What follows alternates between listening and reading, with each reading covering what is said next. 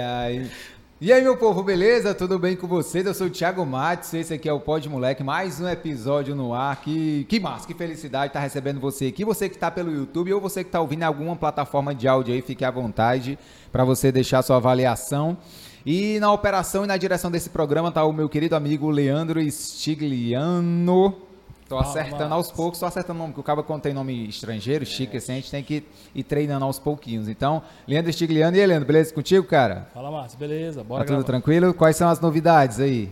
Por enquanto tô tranquilo, só testando as câmeras. Tudo aqui. tranquilo? E, e tu tava me dizendo que tu comprou aquele, aquele gamezinho lá, como é o videogamezinho? Ele comprou o quê, menino? Um videogamezinho. Ah, tá, um videogame game- ah, com um 10 gamezinho. mil... Ah. Gamezinho não. Ah, um gamezinho. É, é Ah. até, é até, é até crime tá comprando gays assim e tal, porque você não, você não É. pode ter posse de pessoas, então é, é um game, gamezinho de 10 mil jogos, é isso? É, aqueles emuladores antigos que tinha pra computador. Menino, então ele comprou aqueles Atari, né? Que tinha os Atari. Tem É, Atari, tipo tem Nintendo, Atari, tem- Nintendo, até Playstation 1 tem. Dez- é. Cara, tem 10 mil jogos, 150 reais, tu acredita? Maravilhoso. Diretamente da China, ainda que- veio com dois controles sem fio. Eu fiquei muito interessado por Chegou, mas chegou, né? isso. Tu, tu go- ó, quando tu quiser falar, tu puxa pra Tá. perto, puxa pra longe, bota Eu pra tenho cima. medo do microfone estar muito perto.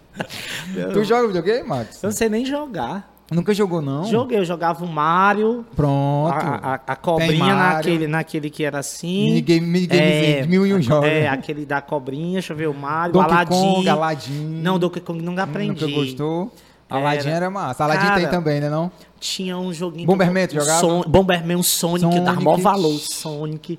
Eu sou das antigas. É, né? agora esses mais atuais tu não... Não sei nem ligar. Né, Nem Playstation, li- Xbox, nem ligar. FIFA, Não- futebol. Futebol nunca, nunca, nunca aprendi. Nunca nem jogou na vida real. Não, na vida real eu jogava. Jogava, Jogava? jogava num time chamado Camel, lá no Conjunto Ceará. Tu jogava de quê? Hã? Qual a posição? Aqui desce. Aqui tivesse Aqui tivesse. vaga. Na é, a na galera, verdade- Ficava todo mundo no muro e todo mundo escolhendo, eu quero fulano, Não, quero na verdade era assim. ó. Na- não, na verdade era assim. Meu irmão jogava, joga muito bem. Ah. Eu tenho três irmãos. Eles, os três jogam muito bem porque meu pai jo- jogava. Né? Meu Ah, pai jogava. pai- meu- subúrbio, assim? não, meu e pai tal. era da seleção do interior. Qual interior? De Palmirim, no Ceará, Olha! 412 quilômetros de Fortaleza. Caramba, teu pai era jogueiro. Era. Ah. E aí eles continuaram jogando. E eu tentava jogar. E aí eu ia jogar e tal. Aí, tipo, às vezes eu entrava no time porque eu era o irmão do cara que jogava. Teus irmãos jogavam bem. Era, tal. então, tipo assim, bota o fulano. Só que nem meus irmãos queriam jogar no time que eu tivesse. Não, precisa não joga só com 10 mesmo. É, né? mas eu, eu era bom no gol. Ah, é? Sempre fui bom em pegar bola. Sempre. Senhoras e senhores, estou recebendo aqui meu querido amigo Maxon. Maxon Andrade. Andrade, para quem não conhece o nome aqui ou não conhece a imagem da pessoa. Maxon Andrade que dá vida ao, a, a personagem Dona Francisca. Tu ainda usa Dona? Tô deixando aos Tá poucos deixando aos de poucos. usar dona, porque eu acho que dona é muito. engloba muita coisa, né? Mas mais a Fransquinha. Então, da, do- da, persona, da, da vida da personagem Fransquinha. Pronto. Senhora, você que nunca viu a cara aí da, da Fransquinha, olha, aí. só. E hoje a gente vai né? contar um monte de coisa, viu? Será, hein? Eu, eu, Não, eu sou tímido, eu sou. É eu, Marcos, eu tímido? sou tímido. É Mas hoje tímido. a gente, a gente tá ok. bem intimista. É um cara que, que eu, eu- A gente não tem muito contato. Acho que a casa, acho que a gente só fechou em uma casa juntos lá no Teatro do. E depois É, que tu saiu, a gente não teve tanto contato. É, é. depois que tu saiu, a gente não teve tantos É, a contatos gente e até tal. brigou uma vez no Teatro do Humor, acho. Foi, nós dois. Pois conte isso aí que eu tenho muito problema de memória, mas mais tarde eu tenho Conto problema de já. memória. Eu falo, eu não sabia, Max, Thiago, mas eu não tenho nada. achava. Aí a Eu? gente, a, gente tinha, a gente tinha raiva dele porque ele tinha muita data no teatro. E aí a gente que. Cara, pois ainda hoje tem, eu vou tem contar raiva. isso. Não, hoje, não, hoje eu não tenho mais raiva, não. Mas na verdade eu nunca Tem tive gente raiva. que tem, é, porque eu ainda continuo com datas lá, então tem gente que fica assim. Mas tem cinco datas na semana. Então, eu, eu fiquei sabendo que lá no camarim estão me chamando de queridinho do- da Carla. Mas enfim, senhora e senhor, eu tô aqui. Vamos Daqui a começar. pouquinho, daqui deixa a a gente começar, deixa a é- gente gente, é começar. coisa. Senhora, eu eu tô com o Max aqui, muito feliz de estar recebendo esse, cara. E como eu tava falando, a gente não tem tanta intimidade e tal. Mas eu quis convidar, e eu quero chamar mais gente também. Eu acho que é, é o primeiro convidado do humor tradicional, como é que eu chamo? Humor. Humor de, de personagem. É, é o, é o primeiro, né, é a assim, primeira pessoa do é o humor de clássico- personagem que eu tô é o recebendo aqui. do cearense, né? Ter o personagem. É o né? primeiro que eu tô recebendo aqui, tô muito animado, porque também é um cara que, como eu falei, a gente não tem tanta intimi- in- tanta intimidade, mas eu sei que é um cara que gosta de falar. Falo. E falar assim, tanto na quantidade quanto. E, e assim, né? Ser sincerão. Eu Sou. conheço umas quatro pessoas do humor que são muito assim, sabe? Ah, eu quero, o Titela é um, né? que eu Titela, quero falar, eu falo. Mas tu também, é é, o que eu acho que é mais assim, tipo. Tá Na ligado? verdade- não sei se é porque eu tanto. tanto... Não, é não. É porque assim, eu, eu antigamente eu falava mais coisas aleatórias, saía jogando. Sem e- filtro, né? Sem filtro. E eu acho que não é bem assim. Você tem que falar, ser sincero e ser coerente. Porque senão, quando você fala sem filtro, é, as pessoas lhe engolem e acabam lhe pegando nas coisas que você falou demais Aham. sem qualidade. Então, eu sempre digo hoje assim, você tem que dar um adentro. Não precisa falar tanto. Fale e dê uma dentro. Pronto, acabou. Né? O pessoal, ah, a Fransquinha, não sei o quê. Não, eu falo o que tem que ser falado. Entendeu? Se for para falar, ah, isso aqui é errado. Mas é errado por quê? O que é que está errado? Né? Por que está errado? E dê uma dentro. Aí a pessoa vai ver que realmente está errado. Aí vai dizer, isso, o cara foi foda. Porque tem uma galera que fala, fala, fala, fala, fala e não sai nada. né? Eu sou mais assim. Mas eu, a Titela, a, a Aurineide, né? E tem, umas, tem, uma, e tem uma galera que fala, mas fala por trás.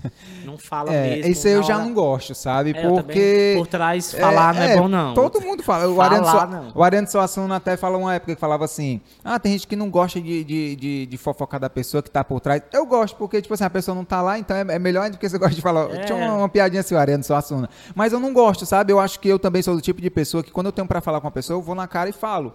Não querendo arranjar briga, mas se alguma coisa tá me incomodando, eu vou lá e falo, cara, olha, É. isso me incomoda assim, assim. É, me- é melhor do que você tá por trás, né, com essas É, coisinhas e, e assim. o mais engraçado disso tudo é que eu tenho bons amigos no humor e alguns colegas. É, eu sempre separei o que é amigo e o que é colega. Sempre. Sempre. Vida toda, real, assim. O que é amigo e o que é colega. E eu tenho bons amigos no humor. Uhum. E um deles, que a galera detona, que é doido, que é isso e aquilo outro, é a Pepeta, que é o Renan Cruz. Cara, é doido. Pepeta. É, a Pepeta, adoro. Sem filtro real, doida virada no giraia. Ah, Eu até digo, "Ei, tu explode no tempo errado. Adoro essas expressões. Tu é, porque ela saiu correndo outro dia do, do- né, por conta de casas, enfim. E aí eu disse assim, cara, tu é muito bom no que faz, tu não sabe explorar, mas tu também não tem medo do trabalho. Isso que eu admiro demais na- no Renan. Ele não tem medo. Se for para ele fazer uma divulgação aqui atrás da TV aqui, ele vai fazer. Se for para ele subir no palco, ele vai fazer. Então, assim, a galera já tentou é, atiçar uma briga, uma confusão comigo. Só que não consegue. Né, Ela até disse em outro podcast que era muito grata a Fransquinha, porque eu tinha dado a oportunidade dela estar no palco. Só que não foi bem assim. Ela já era boa na época. Então, assim, ela fazia 10, 15 minutos dentro do meu show, a gente fazia um quadro junto, que era muito bacana. E aí ela continuou fazendo coisas do meu show no show dela. E eu digo, não, deixa, é a, é a referência que ela tem. Aí chegaram pra tu, ei, tá Ei, fazendo. fu- Fulano tá fazendo teu show todinho. Eita. Eu digo, um novo? Já é o show novo, porque Eu- o novo nem eu nem tô eu tô fazendo pegando. Nem eu sei ainda, já pegaram. Sabe? Então, assim, a, a Pepeta ela é muito massa nisso. Ela também é bem desbocada e ela fala. Ela fala na frente. Só que como ela não tem. é, como é que eu posso dizer? Uma visibilidade maior, porque ela focou em outras coisas, né? Ela foca muito no interior, muito em circo, essas coisas que é até muito legal, a vivência dela em circo. E aí ela perdeu algumas coisas, tipo, ela não se importa tanto com a imagem. Ela, ah, eu não quero, tipo, se for para eu estar num programa de TV e for fazer um show, eu vou fazer meu show, programa de TV espere, enfim, ela é bem assim. E eu admiro isso demais nela. Aí eu acho que essas quatro pessoas são as que falam pela frente. Por trás, ah, faz Ai, todo mundo. Existem muitos, é isso aí. É, antes de da gente começar, porque eu acho que não começou ainda, É, mas a gente tá vai começar um- já. um release. É só, é só um spoiler. Eu queria falar do nosso patrocinador oficial aqui, Vila Açaí. Agradecer o Vila Açaí aí por estar nos apoiando. Gosta de açaí? Eu gosto, vai já encher, viu? Vai ó? já já aí, traz aí um negocinho aí pra Vai nós já aqui. encher. Vila Açaí, o melhor açaí de Fortaleza. Aliás, do Ceará todo, né? Não só de Fortaleza, não. Do Ceará. Do Brasil eu não posso falar porque eu não, não rodei o Brasil todo provando açaí todo canto. Mas do Ceará eu tenho certeza que é sabor irresistível. Lojas lá na Beira Mar. Eita! Tem lá na Beira Mar ali. Pois tá aí. Se quiser dar uma passadinha lá, é só dar um toque Ah, eu aí. vou, tô lá no Piadaria sempre, ó, o já. tô lá no Piadaria sempre, vou Só lá. dá um toque aí que, que eu falo pro Diegão lá, que tu vai dar uma passada por lá. Eu vou. E mesmo. lojas Dá uma também. arroba pra ele. É, e lojas também lá no Maraponga Food Square e no Imprensa Food Square Aqui no também. imprensa também. Também. E Maraponga. na, em, em Itapipoca e em Amontada também. No dia que for fazer show por lá Ei, também, menino, dá uma tem um passadinha monte lá. de canto. Gostei. Então É, tô deve ser bom com- mesmo, Tô viu? falando aqui com o príncipe da Calcaia, Paulo Soares, né? Pra ver se a gente abre um aqui também. Príncipe. E pra quem a gente não sabe, a gente tá aqui no- nos Abra. estúdios do Calcaia Ordinária. Abra aí, ó, o açaí. Então, obrigado, Vila Açaí. Vocês foram ótimos aí, tá patrocinando. Já já a gente coloca aqui um negocinho Nossa, aqui, tá vamos, certo? vamos sim, porque a Simbora. gente vai falar demais. Aí Vamos falar aqui. com meia, é 5 horas de podcast. Maxon Andrade. Cuida. Quantos anos de carreira, Maxon? É, é por... Assiste. Ixi, ixi não, é por- não, é porque eu tenho, eu tenho... Carreira solo, carreira em grupo, carreira... Não, é não, é porque assim, se eu for botar numa balança, carreira no teatro, desde pequeno, né? Eu já fazia teatro e tal, no liceu, no colégio liceu, lá no Conjunto Ceará, que minha, minha família é do Conjunto Ceará. Aí Olha eu fiz só. teatro, aí fiz princípios básicos, fiz princípio básico escondido. É. Por quê? Porque minha família nunca quis que eu fizesse teatro. Tipo, essas festas de escola, minha família nunca gostou que eu participasse. É, São João também nunca gostaram que eu dançasse. Olha, e eu não, sempre... não queria que tu se envolvesse com arte. Com a arte, não. Meu pai, minha família é de militar. Ah, Meu pai é militar, é um militar muito rígido ali, né? A gente tinha horário para estudar, para brincar, para fazer tudo isso e tal. A gente, mas a gente sempre burlava, a gente, né? Os irmãos sempre, é, sempre arranjavam um jeitinho de, de sair. Mas eu sempre participei. Então, quando minha mãe ia saber de alguma coisa, tipo, era no dia da festa da escola. Entendeu? e aí tá lá o dei- pequeno Maxon é, dançando, dançando, fazendo a Xuxa. Mentira.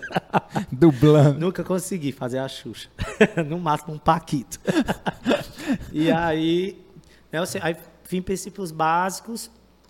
Na época, quem é da geração, não sei se tu é dessa geração, mas há um tempo atrás existia um, um negócio de escola pública chamado Festal, que era onde todas as escolas do estado tinham as regionais, né? Não, na verdade eram os CREDs. Antigamente era CRED.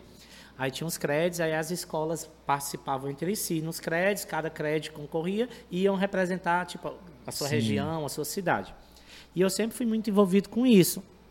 Aí fui do Grêmio também, da escola, dois anos consecutivos. Então, sempre fui. sabe, na época tinha jornal da escola. Também entrei nessa onda. Né, fiz curso de jornalismo no centro, mas é de jornalismo estudantil. Sim. Tá? Então, assim, da- dentro da arte eu já estou há muito tempo. Aí, no 2005, em 2005, eu conheci o Ed Lima, que é a Mastrel Gilda. Sim, o Ed. Né, eu estava num restaurante, ele estava fazendo o show e eu achei massa. Eu 2005. sempre- 2005. Né? Então eu sempre ia nesse restaurante porque eu dava maior valor a tilápia que tinha lá. Aham. A tilápiazinha na brasa. Eu sempre ia tomar minha cerveja e comer essa tilápia. E teve um dia que passou, tinha uma faixa, show de humor com o Mastro Gilda. Eu digo, ai, que massa, quem é? Não conheço. Sim. Vou, aí fui assistir a Gilda, copiei o show dela todinho, mentira. e aí eu fui assistir a Gilda, e aí eu fiquei amigo do Ed Lima, na época, né, fiquei amigo do Ed Lima, a gente morava, inclusive morava perto, né, e 2005 e tal, em 2006, não, 2005, 2006 teve, é, a Master Gilda entrou num grupo que ela, eles fizeram um espetáculo, né? Era um grupo, era a Titelo, o Eri, a Mastra Gilda e outro artista. Aham. E aí eles montaram um espetáculo e a Mastra Gilda me convidou para ser tipo da produção, mas Sim. eu, aju- eu não ganhava nada. Tipo, eu ajudava a Mastra Mas só pra Gilda. estar envolvido ali É, já. Tu já, eu- gost... eu já, tava gostava. com interesse, É, né? eu já de- gostava. E na época, tipo, eu não precisava do dinheiro dessa. dessa- eu tinha outro trabalho, Sim. então eu tava ótimo, né? Tipo, era minha válvula de escape. E aí eu ia, fotografava os o espetáculo e tal. E teve um dia que um dos artistas não pôde. E aí perguntaram se eu queria fazer, por já saber o texto e tal, eu fui. aí foi bem doido, assim, com o que eu tinha, eu fui, aí eu digo, ah, cara, dá certo. Aí depois disso. Mas teve- foi cara limpo, Não, foi um personagem. Era uma já- peça? já- É, no espetáculo. Um espetáculo É, e ninguém tal. segura alguma coisa, o nome do Aham. espetáculo. Mas já era ali, tu acha que já era um embriãozinho da Fransquinha? Era, ou... era, porque já foi, já foi, dentro do espetáculo, já, já foi criado o nome Fransquinha. Ah. Que muita gente não sabe, mas Fransquinha é o nome de uma prima do meu pai, lá no interior, que eu gostava muito dela. Sim. E na época, não tenho como mostrar aqui pra vocês. Mas, ó, lá na época, a Fransquinha, essa minha prima, ela tinha um cabelo mais arrepiado e tal, mas sempre gostou de se arrumar. Então ela se arrumava tanto que ficava incrível. então foi inspirado nela esse a vibe, entendeu? Fransquinha. Eu tava vendo umas fotos aí, né? É um cão, é um cão. E aí foi nessa pegada, né? Já era o comecinho da Fransquinha, que era uma cabeleireira, né? E tudo, era uma cabeleireira e tal, pronto. Beleza. Aí em 2006 teve um festival, porque na época tinha festivais de humor para revelar os novos talentos, que hoje não tem mais, uma pena. É. Quem viveu essa época Ainda tem um festival de Maranguape ali, mas não, mas é não, isso, né? Não, mas é, o Festival de Maranguape, ele é uma mostra de humor. Sim. Né? Na época existia um festival mesmo, Sim. com eliminatórias, quem ia perdendo pegava o beco, Uhum. né? Hoje eu acho uma pena, inclusive o Paulo Diógenes fez um festival agora recente no interior, não sei se foi Mulungu, Pacuti, naquela região. Aham. E quem participou do festival são pessoas que já fazem show. Então, pô, não é mais revelação, Uhum. não é. São pessoas que já fazem show e estão indo tentar ganhar mais uma grana. Sim. Eu penso dessa maneira. E nessa época teve um festival. E quem concorreu, a- eu lembro, eu lembro bem da final. A final desse festival. Olha os nomes que eu vou dizer, quem Ah. estava na final. Eu, o Esquema, Manguaça e a Esfolete, a finada Esfolete, lá de Maracanaú. É, Nós éramos os quatro, Os quatro finalistas, finalistas. do festival. Nenhum fazia shows em casas, nenhum. A gente era tipo aleatório. Era realmente era novos revelação talentos, mesmo, Era né? novos talentos mesmo. E aí eu perdi, eu até brinco. Diga, é o esquema. Eu perdi pro esquema, tipo, por meio ponto. Fiquei Hum. em segundo, o esquema ficou em primeiro, eu em segundo. Acho que a Esfolete ficou em terceiro e o Manguaça ficou em último. E hoje eu acho o Manguaça um dos grandes nomes, um dos melhores shows que a gente tem aqui. Uhum. Eu adoro o show do Carlos. Ele, ele é engraçado, ele Sim. mesmo já é engraçado. Né? Então, assim, eram os novos talentos. E aí a gente começou a fazer, tipo... E um dos prêmios, eu até eu acho que eu ainda tenho esse troféu. E um dos prêmios era, era um valor em dinheiro, mas era fazer shows também nas casas. Porque era tipo assim, você ganhava e aí você fazia show nas casas onde aquele grupo fazia. Sim. E aí a gente começou a fazer. Tipo, eu acho que eu fazia 15 minutos de show e achava o máximo. Né? Fazia 15 minutos de show, esse esquema também, isso em 2006. Né? Manguaça não fazia show, porque era muito ruim na época, muito ruim mesmo. Ele sabe, ele era horrível.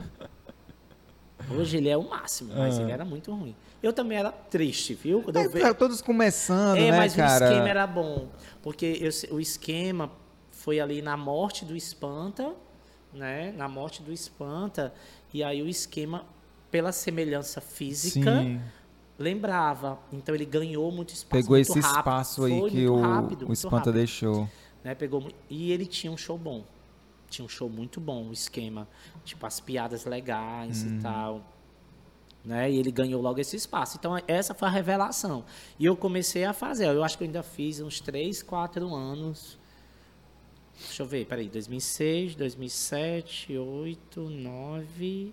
É, eu fiz uns 5 anos de shows pequenos. E eu fiz um, com um, um do- uns humoristas né, aqui do Ceará que eu conheci, dos grandes, né? Na época, porque era, na época era dividido. Era a galera que estava começando. Hoje tem essa divisão, mas é mais tranquila. Tipo, todo mundo faz show com todo mundo. Aham.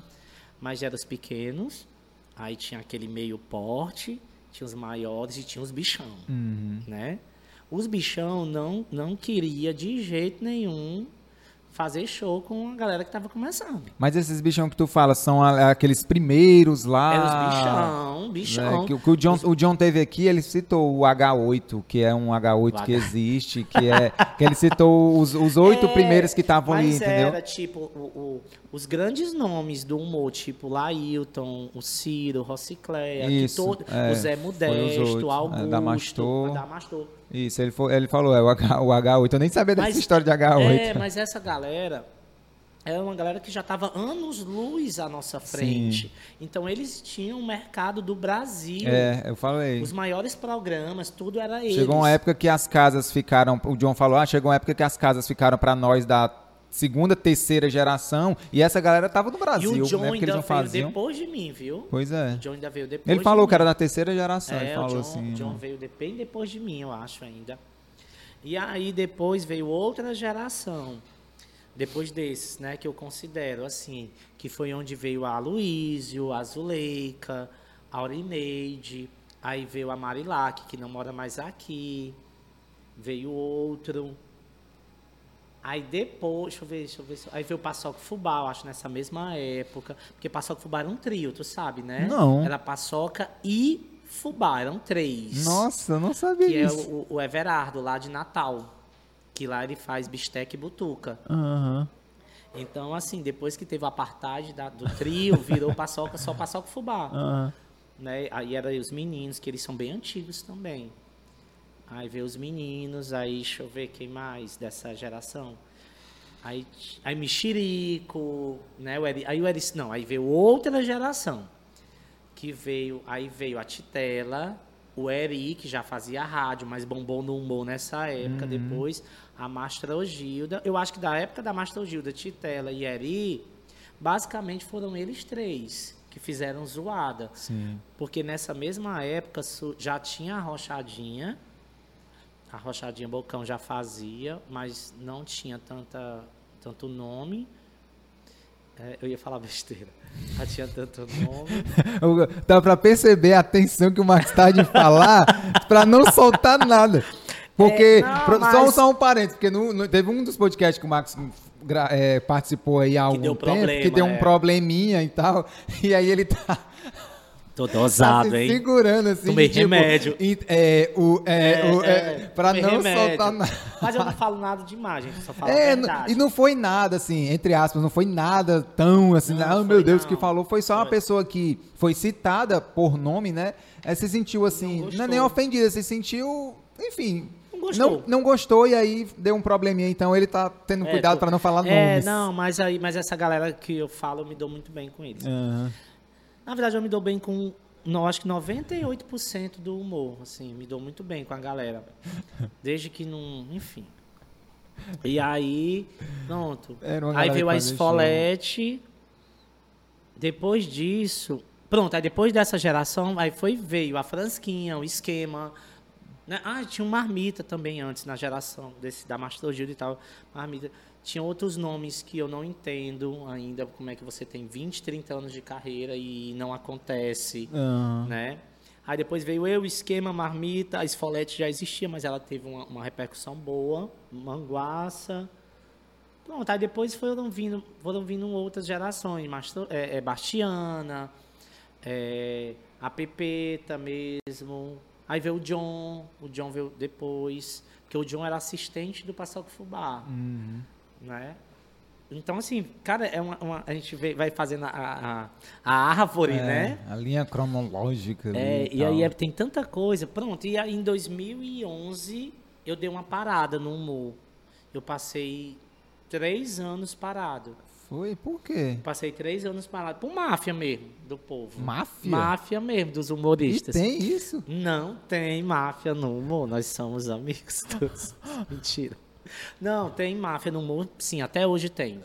Tem máfia. Mas tu, tu, tu, é, tu não conseguia fazer encanto nenhum? É, Foi isso? Não, assim, na tipo- verdade, não, não era assim, não era mafiado desse jeito. Porque nessa época eu não tinha entrado ainda, eu chamo no circuito. Não o que é o circuito? ali. Não, que era o circuito que Ah. eu, ch- eu chamo. Conta. Para mim, o circuito sempre foi Lupus, Beira Margril e Teatro do Humor. As três casas da época que bombavam. Sim. Era Via Pizza e Shopping Pizza.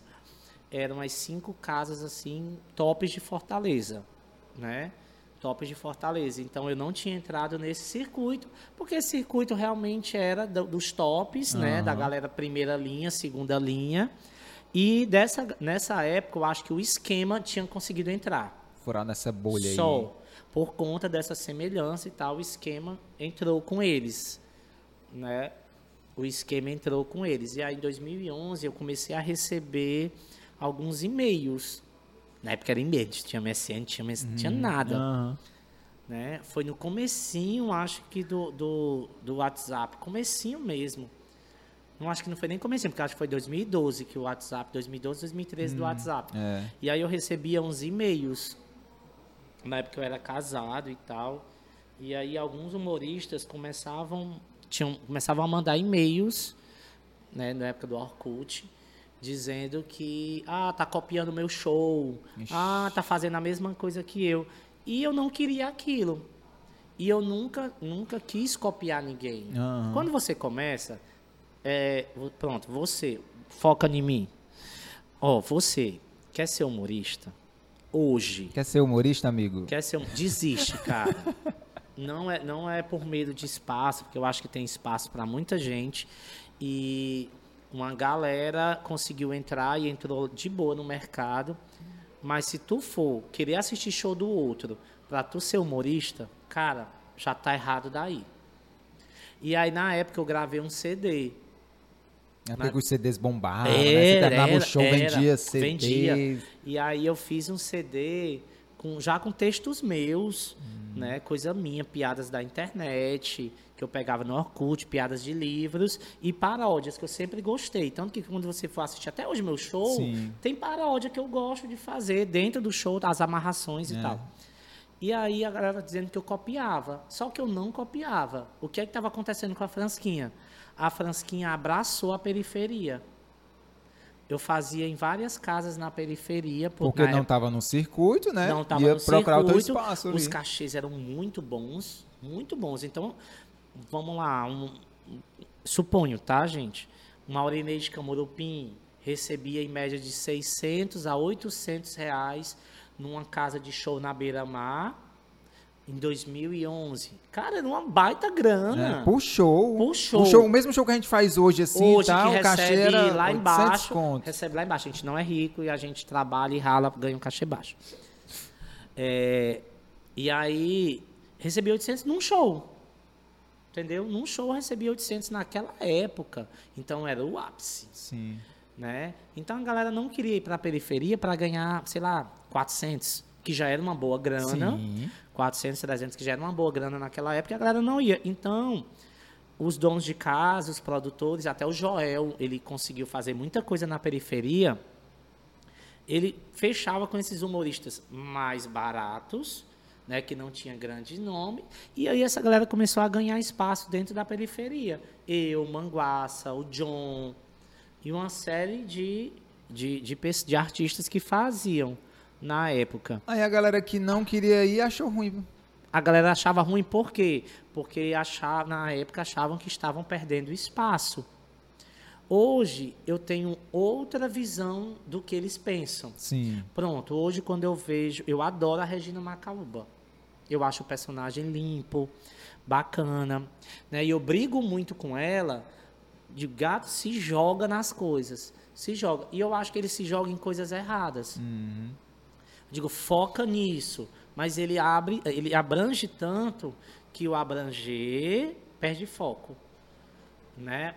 E hoje eu entendo o que acontece com algumas coisas. Por exemplo, ah, a Fransquinha tá em tal canto, vai, Fransquinha vai ter alguém que vai abrir teu show, um stand-up, que geralmente agora quem abre são os stand-ups, né? Eu digo, ah, beleza.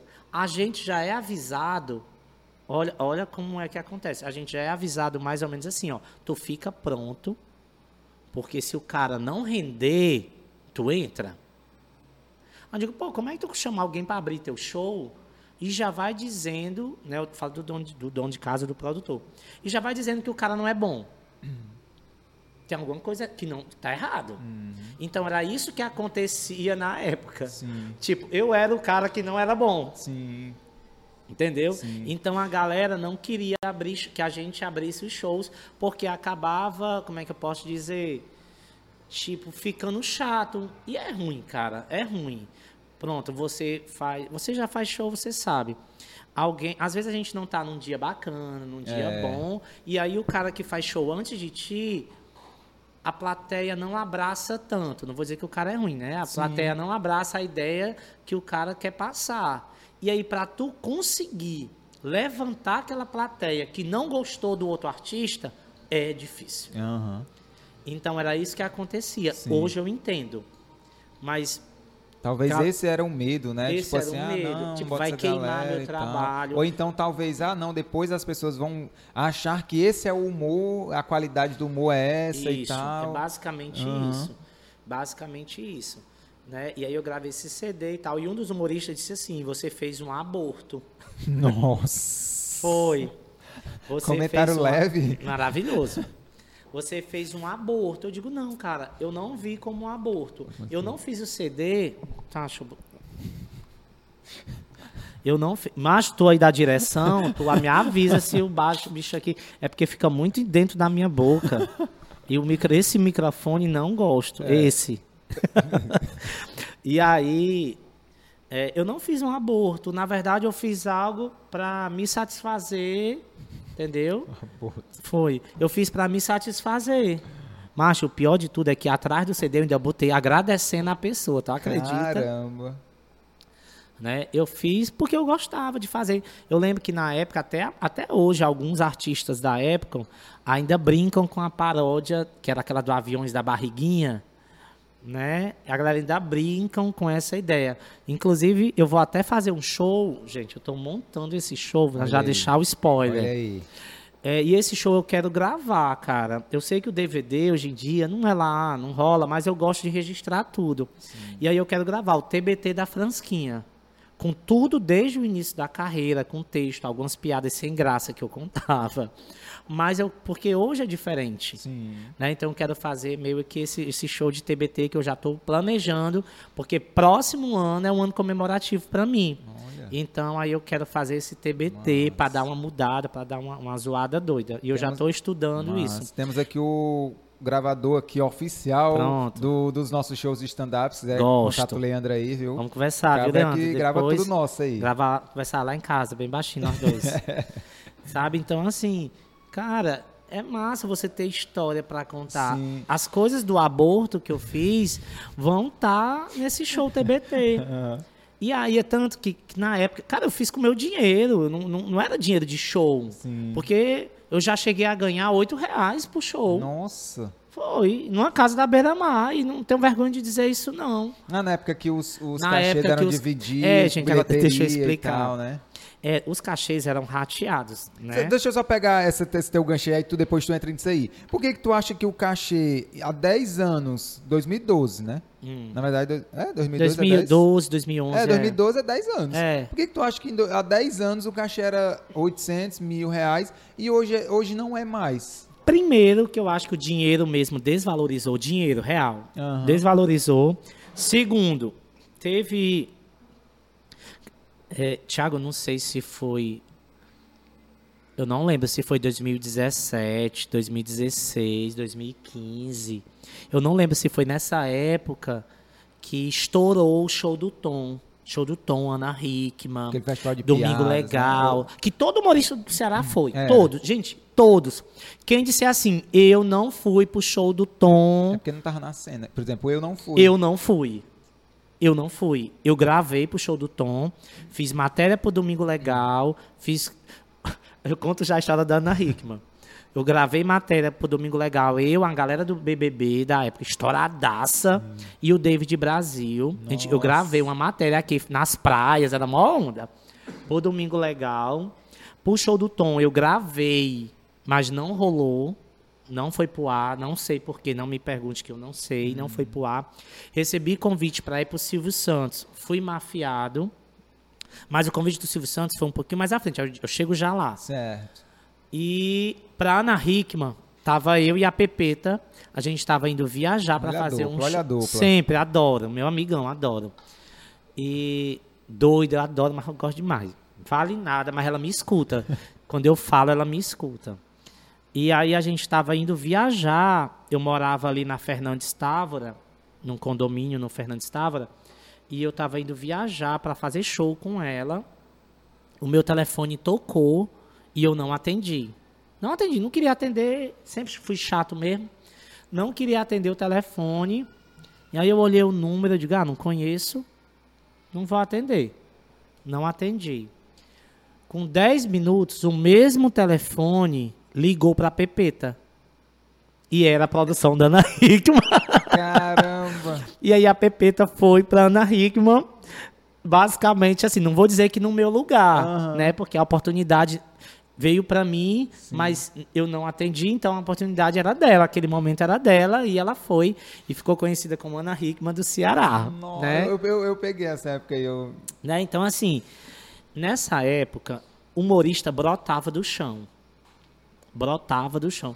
Cara, eu acho que quem pode. Depois convida o Zebrinha e o Veia Não, Cômica já vir. convidei, o Zebrinha tá, que tá ele, uma é, eu acho, com ele, tem um acervo gigante, Isso, massa, ele, vai ele é, ele é massa, da ele é história massa. mesmo, história com é, H a maiúsculo. história, a história. Ele é a história. do- eu, eu não sei quantos humoristas ele tem catalogado, Uhum. mas deve ter mais de 200.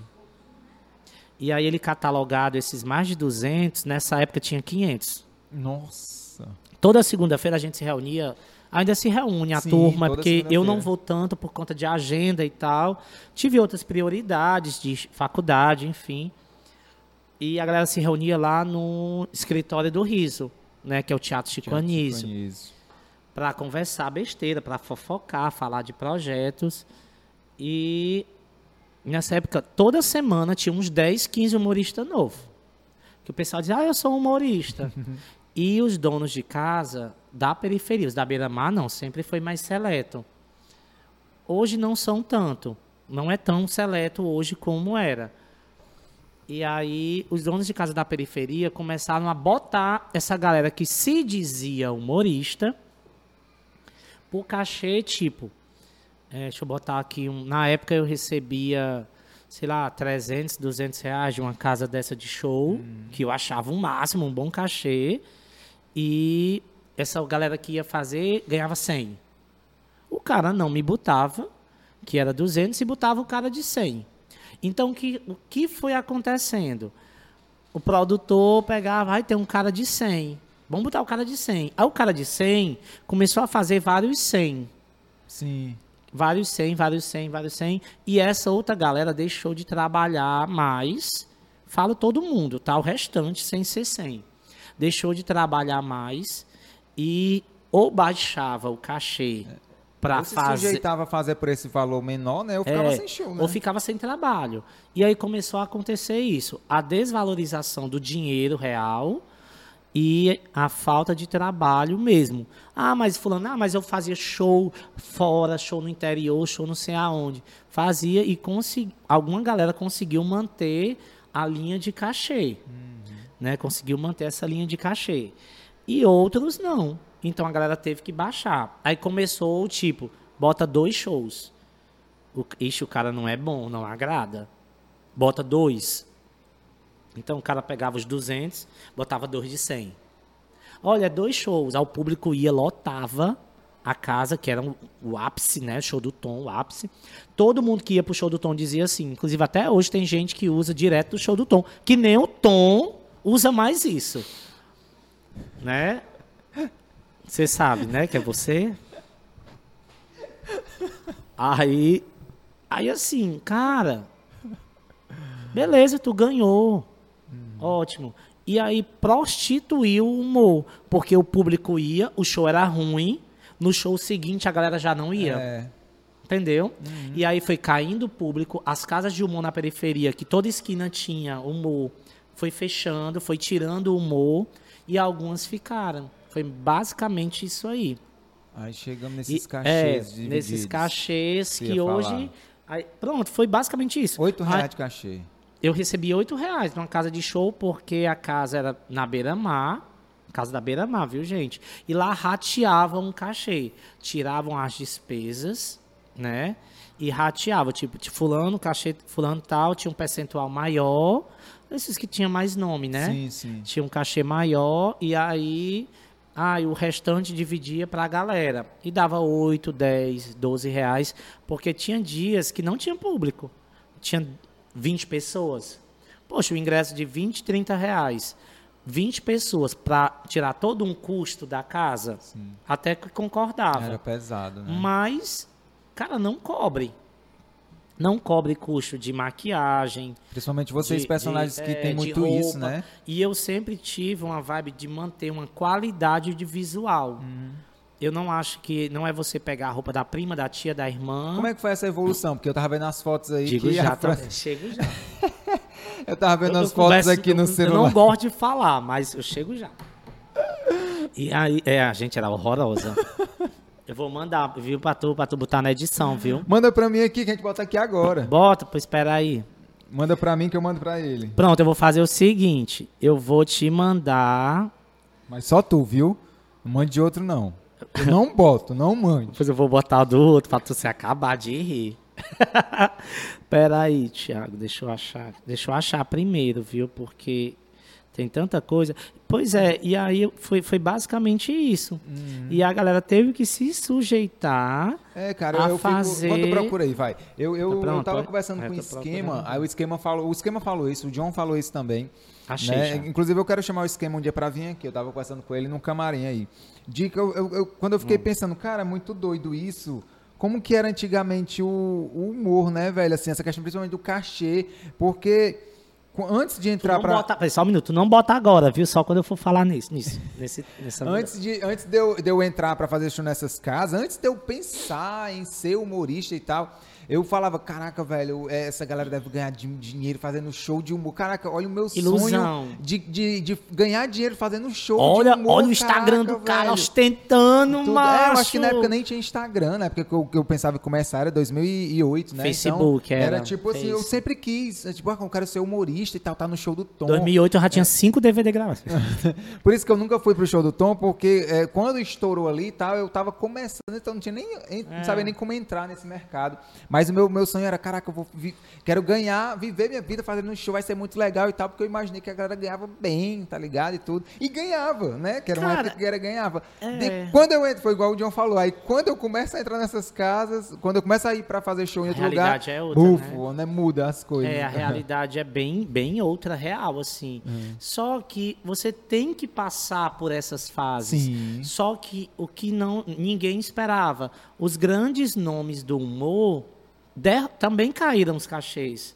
Não foi quem começou, todo mundo, todo mundo, gente, não é mais o mesmo cachê de 10 anos atrás. Alguns ainda conseguem manter, né? Porque bate o martelo e diz: eu não faço em tal canto se não for tanto. Mas Tudo- mesmo tudo assim ainda aumentou, né, É, cara? Cara, o John falou aqui no podcast, o episódio dele, quando você estiver assistindo esse dele já vai estar no ar, não sei qual vai ser o número, mas É. ele falou que estava numa casa daqui de comédia e é, presen... ah, não, ele não presenciou. Ele disse que a, a dona de lá falou essa história pra ele, de que deu um envelope pro humorista. Olha, tu sabe dessa história? De, Continua. de 4 mil reais, cara, um cachê de 4 mil reais. cachê Aí da o- Raimundinha. Aí, aí o humorista pegou, olhou e falou assim: não, só vou só por seis. Eu falei, caraca, pra fazer o mesmo show que a gente faz Não hoje. foi a Raimundinha que fez isso, Isso. viu? Eu digo que 4 mil reais era o cachê da Raimundinha que a Raimundinha ganhava no Beira Magril em um dia. Isso. 4 mil, 2 mil, 3 mil, dependendo da época. Pra tu ter noção Pois é, cara, é o louco. que né? era um, um cachê. Hoje, para um humorista de, vamos botar médio porte em termos de nome, tá? De história, gente. Não é? Porque às vezes o cara não tem história, mas ele estoura na internet Sim, e é. acaba tendo, enfim. Essas- Mas essa galera né, que a gente está falando aqui, do Ceará, que tem uma história, né? Hoje pra galera, a galera tem que ralar para tirar 6 mil, 7 mil mês, Porra, assim. E ralar muito. Ralar muito, muito e fazer mesmo, show mesmo, não só muito. nas casas da, da, da cena tradicional, né? Como As foi a palavra que gente, tu usou? casa da cena tradicional não dá Como é que dinheiro. tu falou ali? A... Do circuito. Circuito. Não só faz no circuito, o cara Não tem que ralar dinheiro. muito pra fazer em periferia, em, em churrascaria, em barzinho, interior e tal. Pra chegar ali no fim do mês, o cara tem um, um valorzinho ok, tá É, ligado? Uma velho? vez, sabe, Thiago, alguém me perguntou, disse assim, Fransquinha, hoje tu tem quantos shows por mês? Aí eu dei uma de espanta. Aí eu digo, cara, eu faço em média 22 shows por mês. Ah, Né? Graças a Deus. Obrigado, Senhor. ah. Mas eu corri atrás, bicho. Eu Sim. ralei pra caramba, pra caramba. Disse não pra uma galera também, na hora certa. Porque você também não pode sair dando não, porque você também pode, ei, bater na porta. Né? E aí, essa desvalorização de cachês, voltando ao assunto, né, eu acho que foi culpa dos humoristas que não se reciclaram, que é o mesmo show há não sei quanto tempo culpa dos shows bons que não tinha, culpa do produtor que queria o show mais barato e culpa do dono da casa que aceitava aquilo. Então eu acho que é um, todo um círculo, né, aí para poder chegar à desvalorização, que a gente até muita gente conversa, diz assim: "Ah, cara, o humor tá prostituído". Eu digo, cara, não é o humor tá prostituído. O humor se prostituiu. Agora, algumas pessoas tentam reerguer, virar puta de luxo, né? Vamos se dizer assim. E outras não querem. Então, as outras não querem porque só sabe o sapato apertado quem calça. Então, eu não julgo. Por exemplo, eu não julgo se o artista tal faz um show por 100 ou por 150 reais. O cara pode não ter nada em casa. Hoje eu não julgo. O cara pode não ter nada em casa. Eu, Fransquinha, não vou. É a mesma coisa. Não eu vou. penso exatamente dessa forma. Não vou. Eu também, quando eu Que comecei... é isso, menino? Vacina? Ai, é o açaí, né? Caraca, essa foi boa, Da viu? Mas tinha falado. As vacinas chegando aqui. Vacine-se, tá? Vacina, gente, ó, quarta dose, hein? Cuida. É uma dose boa de açaí. Ai, irmão? aqui é uma, uma boa Aí tu- dose. Tu, tu, vê se tu quiser colocar aqui, se tu quer comer daqui mesmo. Não, eu vou fazer aqui, eu vou. Menino, me dê isso aqui. Eu gosto é disso Tem aqui, ó. temperos, temperos. Nós chamamos Eu de go... tempero. Ah, é? Eu gosto é disso aqui. Esse, esse daqui é bom, viu? É. Esse Fih, daqui aqui é bom. Açaí não deixa barato não, meu amigo. Menino é... maravilhoso. Olha, olha a sustância. Gente, olha a Ó. consistência disso. Não é aquele sair que você vira e o bicho derrete, não, viu? É E- bom e, mesmo. Se, e se tá um pouco assim mole, é porque eu venho, né, cara, mas não tá 40 mole, minutos não. de carro pra Calcaia, então Não, a- tá dentro do tu carro... onde, macho? Bairro de Fátima. Eita, aí, tá vendo aí, ó? Não, mas aí, ó, olha, o humorista não, não, top mora no bairro de Fátima. E não quer isso aqui, cor de. Ai, cor de é tapioca. de tapioca. É. é. Eu, eu falar igual eu falei, eu tava conversando com o, Ed, o Edgar Quintanilha ontem aqui, aí ele falou, né, eu moro no Meireles, mas eu, eu moro no Meireles, mas quando descobri que eu sou pobre, vão me expulsar de lá. Porque ele mora numa casinha, ele tá, eu moro numa casinha pequenininha, eu- seis meses que eu Sim, tava tu não vai sofá. trazer a colher, não?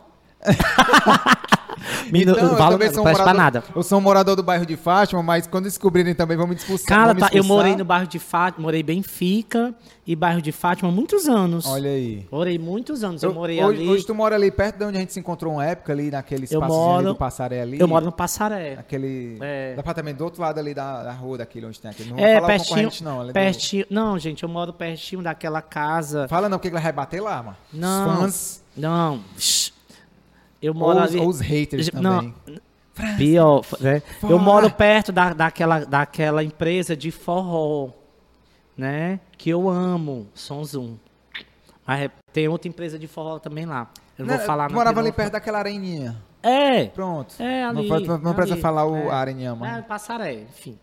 Mas não sou rico não, viu? Eu moro, eu moro, eu moro, como é que diz? Eu moro, Ó, os cachê dando certo aí. ei, eu moro, como é, eu moro de Como é que chama, macho? Pode dizer aí, macho, como é que chama? Desenrola.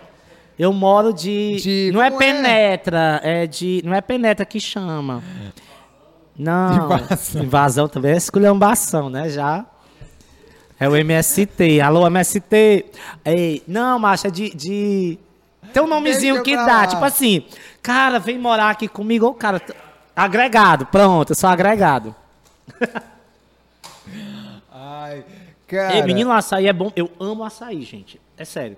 Toda noite eu como açaí. Então, toda ó, noite. oferecimento Vila Açaí, dá uma passadinha aí nas lojas aí. Que... Certeza, vou demais. E eu conheço açaí não, de aqui. longe, igual coxinha. Conheço de longe. E é bom, viu? Não é aquele açaí É, eu, por ta- eu sou um agelo, sommelier não. de açaí também, cara. Eu, eu, sou, eu gosto. Vem aqui.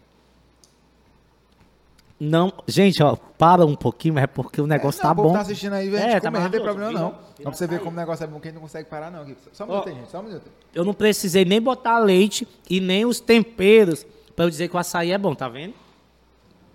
Hum. Aí sim. E aí, na época dos cachês, por isso que tu queria botar o açaí só no final, né, macho? e aí, na época dos cachês, foi basicamente isso, sabe? Eita, então Olha. eu joguei tudo no chão. E aí, na época do cachê, foi basicamente isso que aconteceu. Que hoje não tem. Ou você vai e faz o show, só que eu ainda acho Ah, que a galera poderia, por exemplo, é, não é botar tabelar, não é isso. Mas, cara, tem, Tem um um piso. piso. Tem um piso, bicho mínimo, sabe? Eu acho que é até respeito com o seu trabalho. Eu hoje eu não faço em alguns lugares. Eu brinco assim, gente. Eu faço de graça, se for para amigo, mas eu não faço por preço tal. Porque não vale a pena. é, aquilo que tu falou, eu... eu Tem um custo, antes tudo de, tem um Antes do custo. açaí entrar, aí eu tinha esquecido. Eu também concordo contigo, sabe? Eu também, quando eu entrei no circuito, é, eu já entrei com o pensamento de me valorizar. Porque antes de entrar no circuito ali da, da, da Beira-Mar e de outros locais, eu já fazia stand-up já há algum tempo, desde 2009, né? Então, é, eu já fazia evento corporativo, já fazia em outros locais e tal. E toda vez que a galera me chamava, e inclusive, aquele teu amigo lá, é, me, me, me, me chamaram, me mandaram um e-mail, na época era e-mail também, me mandaram um e-mail falando: gostaria de ter você aqui na nossa confraternização. Aí eu falei: olha, o valor é tanto. Aí fulano falou: é, não, a gente não tem, não tem como pagar isso aí. Aí eu peguei e perguntei, por que, que vocês vieram atrás de mim? Só por curiosidade. Não, porque seu show é, é limpo, a gente tem interesse em ter piadas é, no estilo de stand-up agora, porque ano passado a gente fez com um humorista aqui que não deu muito certo, é, falou algumas coisas que foram inadequadas e tal e tudo. Aí eu falei, e você tá dizendo que não tem... E ele falou o nome, né? Você tá dizendo que não tem condição de me pagar esse valor, e quanto é que vocês pagaram pro fulano de tal? Não, a gente pagou só isso. Falei, eu não acredito no negócio desse. Eu não Verdade. respondi mais, Mas né? Eu é falei assim, eu verdade. não acredito no negócio desse, não. Mas é verdade. Porque, não se assim, iluda. Eu cobrei três vezes mais, cara. Sem saber, eu já tinha cobrado três vezes mais. Eu fiquei, meu irmão, como é que eu Gente, não se iluda. Não se iluda com, com certas coisas. Não se iluda. Então, quando eu entrei no circuito ali, eu falei assim, cara, eu já vou entrar com questão de, de me valorizar. Aí eu, eu cheguei muito assim, não, eu não aceito ganhar isso, né? Na época também era, era dividido, né? Eu, eu cheguei a conversar com algumas pessoas lá das casas, eu falei, gente, olha, desculpa, mas eu não concordo com isso. Falando de tal, recebe uma, uma porcentagem maior e tal, não sei o quê. Depois, assim, agora, já com Você essa experiência a que eu entender, né? tenho, eu entendo o lado da casa e ao mesmo tempo eu entendo o lado de outros humoristas também. Não concordo. Eu acho isso muito paia, ter um humorista que está fazendo show por 70 reais, 50 reais ia, e tal. falar, ia falar nisso. Mas eu entendo, velho. Cada um se valoriza da forma que acha melhor. Eu Bom. não posso julgar a pessoa. Como você falou, às vezes fulano tá. Sabe, não tem o que comprar dentro de casa. A gente passou por um período difícil de pandemia, ainda estamos passando, É. alta de tudo. é, Então eu não vou julgar uma pessoa que está cobrando 50 reais, 70 reais para Sim, fazer um sim. show. Mas eu não, eu não, não me su- submeto a esse tipo de coisa, sabe? Eu saí de uma casa de humor porque teve alguns motivos. E um dos motivos foi valor. O pessoal, ah, Fransquinha saiu da casa tal por conta de, de, de fulano de tal. Gente, De não foi, não foi. Porque foi, foi valor mesmo. Cara, eu tenho uma, uma roupa boa, eu tenho uma maquiagem boa, tenho um cabelo legal, sabe? Eu não, eu não me submeto aí é, de ônibus, não me submeto aí de ônibus, é à noite, é perigoso, não acho legal. Na verdade, eu não gosto de andar de ônibus. Já andei muito, tá bom. Tipo, já tô na cota dos que andaram muito de ônibus, né? Tirei minha carteira de motorista, bati meu carro. E aí fiquei com trauma, não dirijo mais, né? Tanto que uma das pessoas que me ajudou até pagar o conserto do carro na época, né? Hoje a gente, enfim. Foi grave. Eu quase matei o motoqueiro, mano. Eu não sei como ele não morreu. Ele Foi voou. grave pra mim, não, mas pra ele. Eu, mas ele voou, o cara voou, não sei como. Meu o cara voou. Deus. E aí eu fiquei meio na vibe do não dirigir mais. Então, assim, eu vou de Uber, né? Eu tenho medo, muito medo de assalto em ônibus. Então, assim, a gente sabe que a gente não mora numa cidade 100% segura. Não é. Então, à noite, você ir pegando o ônibus com a mala, com não sei... Cara, não é legal. Aí vão dizer assim, ah, mas ele não disse que fazia 22 shows por mês, né? Meu amigo, para fazer 22... Ficar calado, né? Rala um pouquinho. E aí, assim... Eu tenho todo um custo. Se eu for derrubar meu cachê, como é que eu vou me bancar? Porque eu, com todo esse... Ah, 22 shows. Beleza, ganha X. Mas aí eu tiro X de despesa, fica um restante que é para me manter. Né? Não sou de ostentar quem vê minhas redes sociais. Não sou de ostentar, de estar tá mostrando que estou com, com um litro de uísque ou comendo uma picanha na beira da piscina. Não sou disso. Não, nunca fui, nunca gostei. Sou chato, mas sou altamente simples. Vou para comer um espetinho na esquina, bora, dependendo da turma. Então, essa desvalorização a galera tinha que entender. Depende da pessoa, né? É, depende da pessoa. Porque tem pessoa que eu não vou, não. E aí a galera tem que entender que se, cara, se tu desvaloriza o trabalho, hoje as pessoas não chegam mais na beira-mar, Thiago, assim. Ah, eu quero assistir o show de fulano de tal. Não existe mais isso. Não tem. Tem um humorista que... Quem é, gente? Pera, deixa eu lembrar. Quem é que fala? O pessoal fala? quer rir, né, velho? O pessoal quer rir. Se o show é, é bom... Hum, lembrei. O Matheus Cidrão, Ixi. ele usa ele usa um termo no show. Aqui não, que... não, mas eu acho ele bem bonitinho. Beijo, Cidrão. E aí o Matheus, ele usa uma coisa que é muito certa no show dele. O cara tá assistindo o show, ele tá rindo, ele não sabe nem quem é o humorista. Hum. Aí ele diz assim: Gente, quando o pessoal sai do show, diz assim: Ei, o show do Tiro Lipa foi bom, do Whindersson Nunes, né?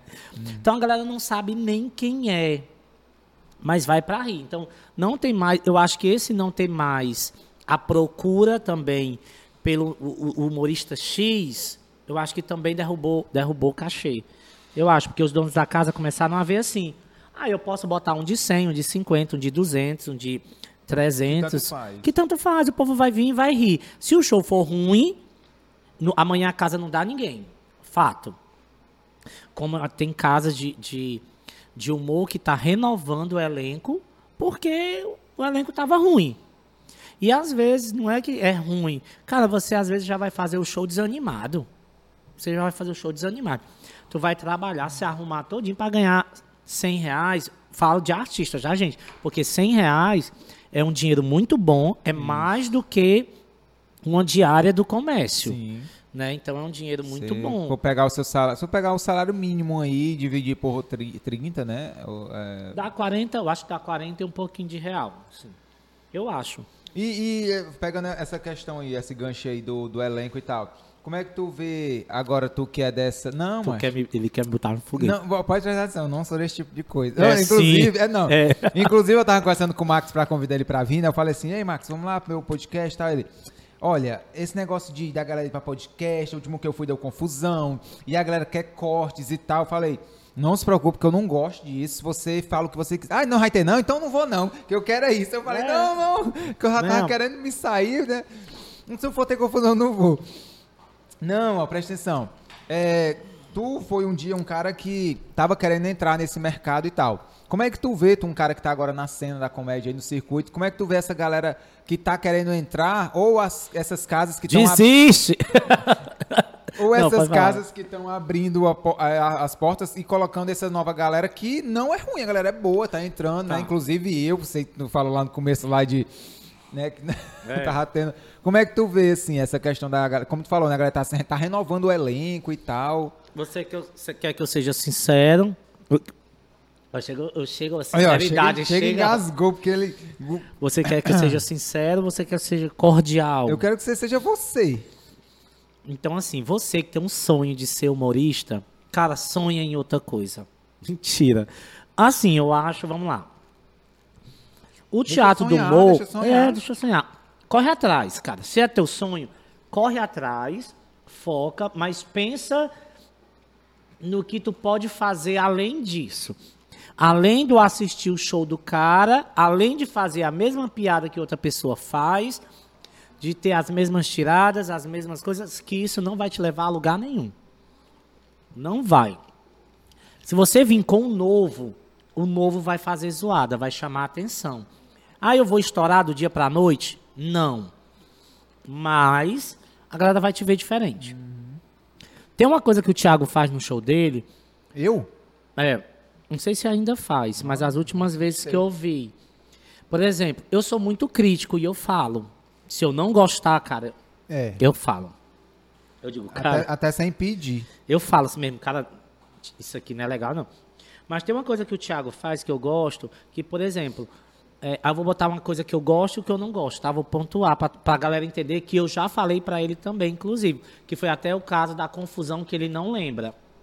Ótimo, que eu não lembro sim. É, o Thiago faz um negócio de um Tiranossauro Rex no show, não sei se ainda faz. Faço. É, porque ele utiliza muito o corpo dele, porque ele é magro e tal, alto, e fica bem Forte, engraçado. É, não, aí tá bom, a autoestima e Parando tal. magro, né? Mas é bem legal, entendeu? Porque é um diferencial. Pronto, o que é que hoje me remete ao, ao Thiago? A história lá do Tiranossauro, que eu acho legal, acho fantástico. Ok. O que eu não gostava na época que eu comentei, ele achou ruim, que foi numa reunião lá do, do Teatro do Humor, vou até falar a casa. Que aí o Thiago tinha datas infinitas. Era, um dia era Thiago Matsu, no outro dia era um personagem que tu criou, tu lembra? Um que parecia o Oscar Brito. É, o Zé Simão. É. Foi um, que na verdade eu posso explicar depois. Tá, que aí eu disse pra ele, eu digo, ele, ah, é o meu personagem. Eu digo, não, cara, não é o teu personagem, é o Oscar Brito branco. o Oscar Brito com a roupa branca. E ele sabe que eu disse isso assim na reunião, e a galera disse, então, mas não deixa de ser o Tiago, né? Não deixa de ser o Tiago. Mas tinha outras pessoas também que faziam dois personagens lá no teatro, né? Mas faziam tipo no mesmo dia. Aí eu sempre achei que acabava tirando a oportunidade de alguém estar também naquele dia. Porque às vezes era assim, ó, era o Tiago, vou botar eu, né, um exemplo, e o Simão. Cara, é a mesma pessoa. Tipo, é- ah, mas é dois personagens. É interessante quando é um show solo. Pra, pra um show que tá pra uma galera ali, talvez, ah, vai ser três humoristas. Não, são dois. É um cara que faz dois personagens. Né? Então, eu tenho essa visão, muito Acho que essa agora visão. eu tô lembrando, acho que eu lembro. É, mesmo, pois é, sei. que a gente falou e tudo, aí tu achou ruim no dia da reunião, achou ruim, mas é porque a galera questionou por conta de datas, né? Uhum. Então, essas referências, mas tu nunca foi de copiar nada de ninguém. Tu ganhou teu espaço ali, faz, tentando é, é, buscar um- algo diferente ou algo novo. Me- Mesmo o Simão sendo um personagem que lembrava muito o Oscar. Né? E aí a galera ficava, poxa, mas por que, que ele tem dois e tal? E todo mundo ficava meio tosco e ninguém falava. E no dia da reunião eu rasguei. Ninguém falava na frente, né? Porque com É, certeza é, rolava não. nos comentários nos camarim, lá no camarim. falava demais. e aí no dia da reunião eu realmente comentei. Eu digo, poxa, cara, tem. Ninguém vai falar não, gente? Ninguém vai falar, não. Tô É, sentindo desse- um clima aqui no ar, ninguém vai falar. Pois deixa. E aí eu falei, ficou um clima chato na reunião. Mas assim, porque eu sempre tive essa visão do novo. Então você que tá. Ah, eu quero fazer show, vou procurar uma casa. Cara, vá. Tinha uma coisa no Teatro do Humor que eu gostava muito, mas eu achava sempre que era uma coisa errada. Que era o, o convidado. Lembra da história do Sim, convidado? sim. Tinha os shows principais, né? E Acho que era tinham- depois do primeiro, aí chamava o convidado. Depende. Eu acho que tinha dias que dependia. Tinha, às vezes o convidado tinha dia que ele era o primeiro. Era. Então, assim, cara, se é um projeto de convidado, de iniciante, Aham. coloca, anuncia como anunciante. Ou como iniciante. Vende como um convidado Mas iniciante. não falava isso, não. Eu lembro, não. mas assim, quando eu tava no elenco e, e- e a pessoa ia como um convidado, eu, Eu, falava, eu, também. falava. Eu deixava claro que a pessoa estava começando e tal. Também, que eu lembro até que público. eu conheci o Raí, conheci outros meninos. Maravilhoso, e. Rai, amo. Rai, é. meu amor, beijo. Eu sempre falava, gente, tá uma Bruno Paz. Aí. aí eu também não entendo, tal, talvez pode ser também a, a questão de comunicação, porque talvez o humorista que ia chamar não, sabe, não sabia se comunicar, terminava o show e chamava, gente, agora o próximo humorista, e pronto. Aí pro público ficava aquela É, mas é porque a dubialidade, né? Mas é porque a casa também vendia dessa maneira, entendeu? Como tantos humoristas. E aí ficava aquela confusão. Não, e sempre. Eu nunca, nunca entendi por esse lado. não. E sempre assim, o que é que acontece? Se tu tá começando, tu não tem a segurança que eu que tenho quase 15 anos de humor, que eu não cheguei ainda na minha parada. Quase 15 anos de humor, tenho, é fato, né? Tu tá começando, talvez alguém falar alguma coisa da plateia, tu não vai rebater de imediato, tu não vai conseguir. É, é natural, não vai sabe? E aí ficava às vezes um show estranho. Às vezes a gente estava lá em cima no camarim e vai, vai, desce, o cara tá agradando não. O cara fazia cinco minutos. Cara, você, pra gente que faz não sei quanto tempo de humor, pronto. Às vezes eu vou fazer show com o Ciro Santos no Rio Mar, que ele chama, convida uma turma, né? E você tem 10 minutos. Gente, você agradar em 10 minutos é muito difícil. Porque você tem que pensar assim: o que é que eu vou fazer em 10 minutos? Não dá. Aí você tem que pensar, elaborar para a sua entrada ser marcante. Aí tu imagina 5 minutos. O que é que dá para fazer em 5 minutos? Eu não sei. Eu, Fransquinha, Maxon, eu não consigo. Não sei, não sei. Tu fazia o que em 5 minutos? Pro stand-up é uma coisa mais comum e natural, sabe? Porque do stand-up a gente já começa com a, a linha do é o texto autoral, tem que criar a sua coisa. Então, você criar cinco minutos é muito difícil. Ainda hoje, com a experiência que a gente tem, a galera que tá na cena do stand-up, toda quarta-feira a gente tem teste de piadas lá no autoral, toda quarta. E é, obrigatoriamente você tem que levar coisa nova. Você pode reaproveitar uma piada que não funcionou, tentar melhorar, mudar uma palavra, mudar um, um gesto, sei lá. Mas tem que ser novo. Mas tem que ser alguma coisa nova. Não, você não pode ir lá e fazer texto que já funciona. Ou um texto de, ah, tô repetindo já a terceira vez esse texto. Não. É alguma coisa nova, que é justamente para você ir testando. E é muito difícil você criar. Então a gente já Mas começa. o público sabe, sabe que, que, é, é, novo. teste. Sabe que é teste. Ótimo. Então, é muito natural a gente ir criando. E aí, quando você entra na cena do stand-up, ah, eu sou um novo humorista, quero começar a fazer stand-up. Você só começa com cinco minutos. Em todo canto, em todo canto. Eu hoje, com a experiência que eu tenho, se eu for para São Paulo hoje e eu quiser chegar em algum clube grande lá que eu não tenho contato, o cara vai dizer, beleza, pode vir aqui fazer cinco minutos. É desse jeito. Então a gente. Eu, eu abro o show da galera de São Paulo que vem aqui, ah, vê um Thiago Ventura, um Afonso e tal. Os caras me dão oito minutos pra eu fazer. Então é. É você colocar na cabeça o que, que você vai fazer. Pá, pá, pá, pá, pá, pá. Então pra gente é. muito natural. Pra vocês que tem, tem música, tem interação, É. tem não sei o quê. Eu, eu imagino, tipo, eu, eu me lembro um dia, a gente falou da Regina Macaúba. Eu lembro um dia que a Regina Macaúba foi fazer isso, como convidado. Eu fiquei, cara, foi a primeira vez que eu vi um personagem fazendo como convidado, porque geralmente era a galera do, do, do stand-up, né? Quando a Regina Macalba tinha cinco minutos, eu falei, "O que- eu, eu- fiquei curioso pra ver o que, que ele ia fazer em cinco minutos, sabe? E, ele, e ele, ela conseguiu ir lá, brincou um pouquinho, subiu, contou lá umas três piadinhas e pronto, acabou o tempo. É muito rápido, Ó, cara, cinco minutos. E é eu acho rápido. assim, é, admiro o stand-up demais, mas Mas. ainda temo porque muita gente que se intitula stand-up em Fortaleza faz o que o humor do Ceará faz. O quê? Plateia. Porque assim, o A gente vai stand-up debater sobre isso então, que eu acho ótimo. stand-up não é interação com É, plateia. também. não, calma, Vamos lá, calma. vamos lá. Calma. Calma, candidato. O senhor tem 30 segundos É. para a sua tréplica. O que é que eu falo, plateia? Olha, tu é da onde? De São Paulo. Aí conta uma piada de São Paulo. Ah, tu é da onde? Eita, casado, não sei o quê. São coisas que o humor cearense já fazia há 30 anos atrás. Né? Então, aí eu- outra coisa que eu tenho um pavor. O stand-up, é pavor mesmo, tá? Gente, eu não sei se você faz. Se tu fizer, pelo amor de Deus, tira do teu show, cara. Cara, quase todo mundo faz. E a primeira pessoa que eu vi fazendo foi o Moisés. Que pra mim o Moisés é um top galáxia do Ceará no stand-up. É, Moisés, tomou valor a tu, macho. Segundo episódio, você que não assistiu ainda, assista aí. É. E aí é aquele negócio que diz, gente, olha, stand-up, eu vou contar, no final você sorri, ah, aplaude, mas é tão chato fulano aplaudir sozinho. né, Já sabe o que, é que eu tô falando, né? Sim, sim. Né, fulano aplaudir, dizendo, olha como é, vai, aplaude sozinho. Aí a pessoa, ei, não é chato, agora todo mundo. Cara, é a mesma coisa de eu fazer uma tirada, né? Como a gente chama aqui, tirada com um público e vir um cara depois e fazer a mesma coisa. E acontece muito, muito. E principalmente no stand-up, esse início.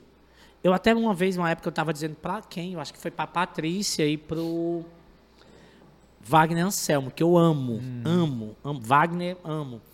Eu digo, cara, eu vou montar um stand-up para mim. Vou montar, vou fazer stand-up, só que eu não consigo, né? Mas eu vou montar. Mas acho que dava certo. E aí, eu disse, não, eu vou montar o stand-up. Eu, cara, já sei até o meu começo. Aí eu disse pra ela, a Patrícia começou a rir. Aí ela, tu tem coragem? Eu digo, tenho, pode pegar, se você não tiver copiado, né, Patrícia Nasce? Hum. Mas assim, cara, stand-up tem que ter essa. Eu acho que todo show de humor tem que ter essa vibe de papo com plateia. Mas não de uma forma que 80% do show é plateia e 20 é texto. Eu acho que não é a, a vibe do stand-up. Né? Não é isso. A Titela se destacou muito, mas a Titela nunca fez plateia como eu vejo muita gente fazendo do stand-up. Aí eu olho, eu não entendo. Eu já vi stand-up fazendo brincadeira, levando galera pro palco para fazer brincadeira. É. Tipo assim, é stand-up? É, eu posso explicar as duas coisas. Vamos lá. É, esse termo de, de interação com a plateia, no stand-up existe até um termo, assim como várias coisas do stand-up em inglês, que é o crowdworking, que é você interagir com a plateia. É, obviamente, também não concordo da pessoa ter sempre uma, uma piadinha, ah, você é de São Paulo? Ah, nossa, aí entra na piadinha. É, só o que tem. É, isso a- o humor cearense faz bem, excelente. Muitas pessoas fazem isso aí. É, mas o stand-up tem sim interação com a galera, porque você também não, não vai. Não, não é, um, não é uma peça teatral. automático, E né? você não vai fingir que tem aquela quarta parede. Você tem que quebrar aquela quarta parede. Então você interage de, formas diferentes. O problema é. Isso não no Ceará, mas no Brasil todo. oit- 80% da galera do stand-up que quando vai interagir com a plateia, interage de forma errada. Porque fica fazendo o IBGE, do Pronto, tipo. isso é, aí. Vocês são de onde? São Paulo? Massa, São Paulo. Pra São Legal. Paulo. Aí não tem piada. Aí, aí o aplauso pra São Paulo, não sei o quê. Ah, vocês são de onde? Do Rio? Ah, que legal, Rio de Janeiro, show de bola. Parabéns pra galera do Rio aí, show de bola. Ah, ah, aí, tipo, Pronto. então, Perdeu, pra perdeu quê? a piada, Pra quê? perdeu Porque piada. não, não tem. É, ou, ou tenta, aí, aí casado, ah, são estão casados? Quanto tempo? Nossa, ainda se fala? Uhum. Ah, é? Nossa, que bacana, legal. É, então, aí, tipo, esse tipo de interação não vai contribuir nada pro teu show. Então, a gente do stand-up, a gente discute entre nós sobre isso. Cara, se tu vai interagir, tem um objetivo na tua interação. Existe um, existe, existem pessoas especialistas em interação, tipo o Rodrigo Marques aqui no Brasil, é, lá nos Estados Unidos. Tem um cara que o canal do YouTube dele é só de interação com a plateia, que é o Andrew Schultz. Cara, eu não sei se a pronúncia certa é essa, mas enfim. É, é, o, show, o show dele, ele lançou um especial, que o especial que a gente chama é um show de uma hora, né? O solo. Ele lançou um especial, que eu não sei se é no YouTube ou no, no- no- na Netflix, que é interação. O show dele é Ó, só interação com a plateia. Direto, direto, direto, direto, direto. Adoro tá o show ligado? da Bruna, adoro. Acho ela fantástica. Mas ela faz tudo isso, ela faz interação. O texto dela é muito massa, porque é um eu acho que o stand-up, ele é um bate-papo, né? Ele é ali, só que é um bate-papo que você comanda. Eu não preciso da plateia para fazer o show, vamos se dizer assim. Hoje, hoje eu sou, eu faço parte da- do, do elenco do Piadaria. E às vezes tem cinco humoristas fazendo show. Cara, eu tenho que ir cedo.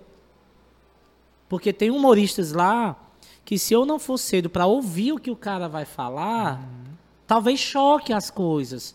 Entendeu? Porque a galera do- se, se intitula stand-up quer fazer o IBGE, a gente chama aqui. E não é legal. Não, cara, não é. E assim, amigo, dá para mudar, gente eu tenho, eu tenho um roteiro, eu. Ah, mas Fransquinha, por que que tu não muda? Cara, tu pode assistir o meu show 10 vezes. Ele nunca vai ser 100% igual. Não vai. Não vai. Porque eu sei várias nuances da até onde eu posso, o que eu posso, o que eu não posso. Mas assim, Pô, cara, tu fica na mesma coisa ainda, falando coisas. No, no último. Tu é o último do dia, tu vai falar coisas como se tu fosse o primeiro, porque tu acha que tu vai perder o tempo do teu show. Cara, se tu só tem 15 minutos, faz 15 minutos top, que a galera vai te lembrar. Não é o tempo que vai dizer se tu é bom ou é ruim. Não é. É a qualidade do tempo que tu fizer. Aí a galera não tem ainda essa mentalidade, sabe? A galera quer, eita, eu vou falar, falar, falar e misturar as coisas. O pessoal mistura tanto que não se perde. E eu acho que ainda tem muita gente assim. Mas tem gente incrível aqui que eu adoro. Ó, eu gosto muito do show do Zé Ninguém. Eu digo, "Ei, macho, teu show é bom, mas tu é um automático. Mas o show dele é massa. Né? Mas ele faz o roteirozinho dele todinho ali, na sequência. Às vezes eu vejo que ele muda. Sabe? Eu gosto muito disso. Tem que ter interação, mas tem que ter o texto. E o stand-up, mais texto, menos interação. Stand-up não é personagem, na minha concepção. Aham. É, eu, eu, eu sou um cara que eu não gosto de utilizar interação nos meus textos, no, no- nos meus shows. Eu, eu gosto de ir direto, eu gosto de contar piada, piada, piada, piada e, e se quiser entenda. E até já, só Se explicando quiser entender, é ótimo, Não, né? é justamente- tipo assim, cara, tu pagou, ri. Ri, não, é, aí pegando a explicação rapidinho lá da- do outro assunto, que é o do. é, então, vou explicar o que, que é. Porque assim, isso foi muito utilizado no começo do stand-up. Porque como o ser humano em geral estava acostumado com a anedota, né? A piada Sim. do tipo. "Nananana", Nesse momento Tá. eu vou rir. É. Então, O stand-up não, por ser um humor diferente de tipo, às vezes você conta uma piada que tá ali subliminar, ou uma piada rápida, ou, uma- ou, ou você conta, que é uma regrinha que a gente tem para escrever o texto, a cada 15 ou 20 segundos você tem que ter uma piadinha, então durante o teu texto de 10 minutos tem várias piadinhas curtas que o público às vezes não consegue pegar, então a gente viu que o público não estava muito acostumado com o que era o stand-up, aí quando começou lá em 2007, com o Rafinha e tal, eles explicavam, olha galera, Presta atenção, o stand-up é assim, é importante você estar atento. Se por um acaso vocês curtirem a piada, né? Fique à vontade pra rir, se solta, porque às vezes tinha gente que ia, que ia assistir e ficava tenso, ou, ou não sabia o momento de rir, De ficava rir, com vergonha, então se solta. né? Se você gostar muito de uma piada e aplaudir, aplaude mesmo. E se alguém aplaudir sozinho, acompanha, porque fica feio a pessoa aplaudindo sozinho. Pronto, aí todo então a gente pegou- brincava, é, só que aí foi e- passando, passando, aí, aí pegou duas coisas, um automático da galera de sempre entrar e fazer a mesma coisa, e em alguns momentos, em alguns locais não precisa. Por exemplo, hoje eu não preciso chegar no Teatro do Humor e fazer isso. É. Boa noite, gente. Você não estou aqui no Teatro do Humor. Olha só, vou explicar o que é stand-up. Stand-up é a diferença disso. Eu, eu- quando eu comecei no Teatro do Humor, eu cometi esse erro e a Carla chamou minha atenção.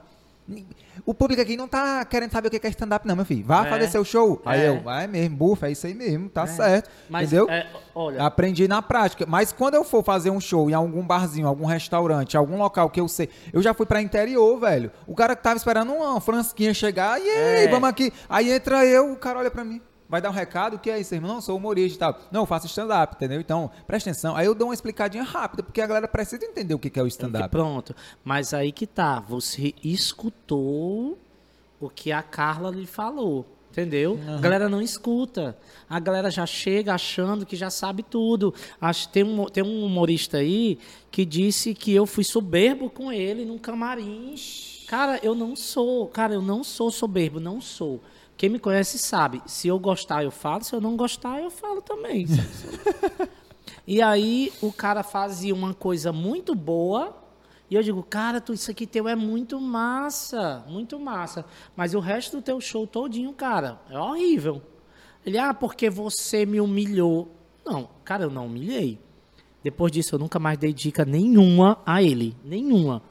Porque você tem que ter um equilíbrio. Eu também ouvi muita coisa assim, tu é ruim, tu é isso. Por isso que eu dei essa parada. Eu- Ah, gente, voltando já, tá? Volto já. Um eu parei aborto. três anos depois do aborto, né?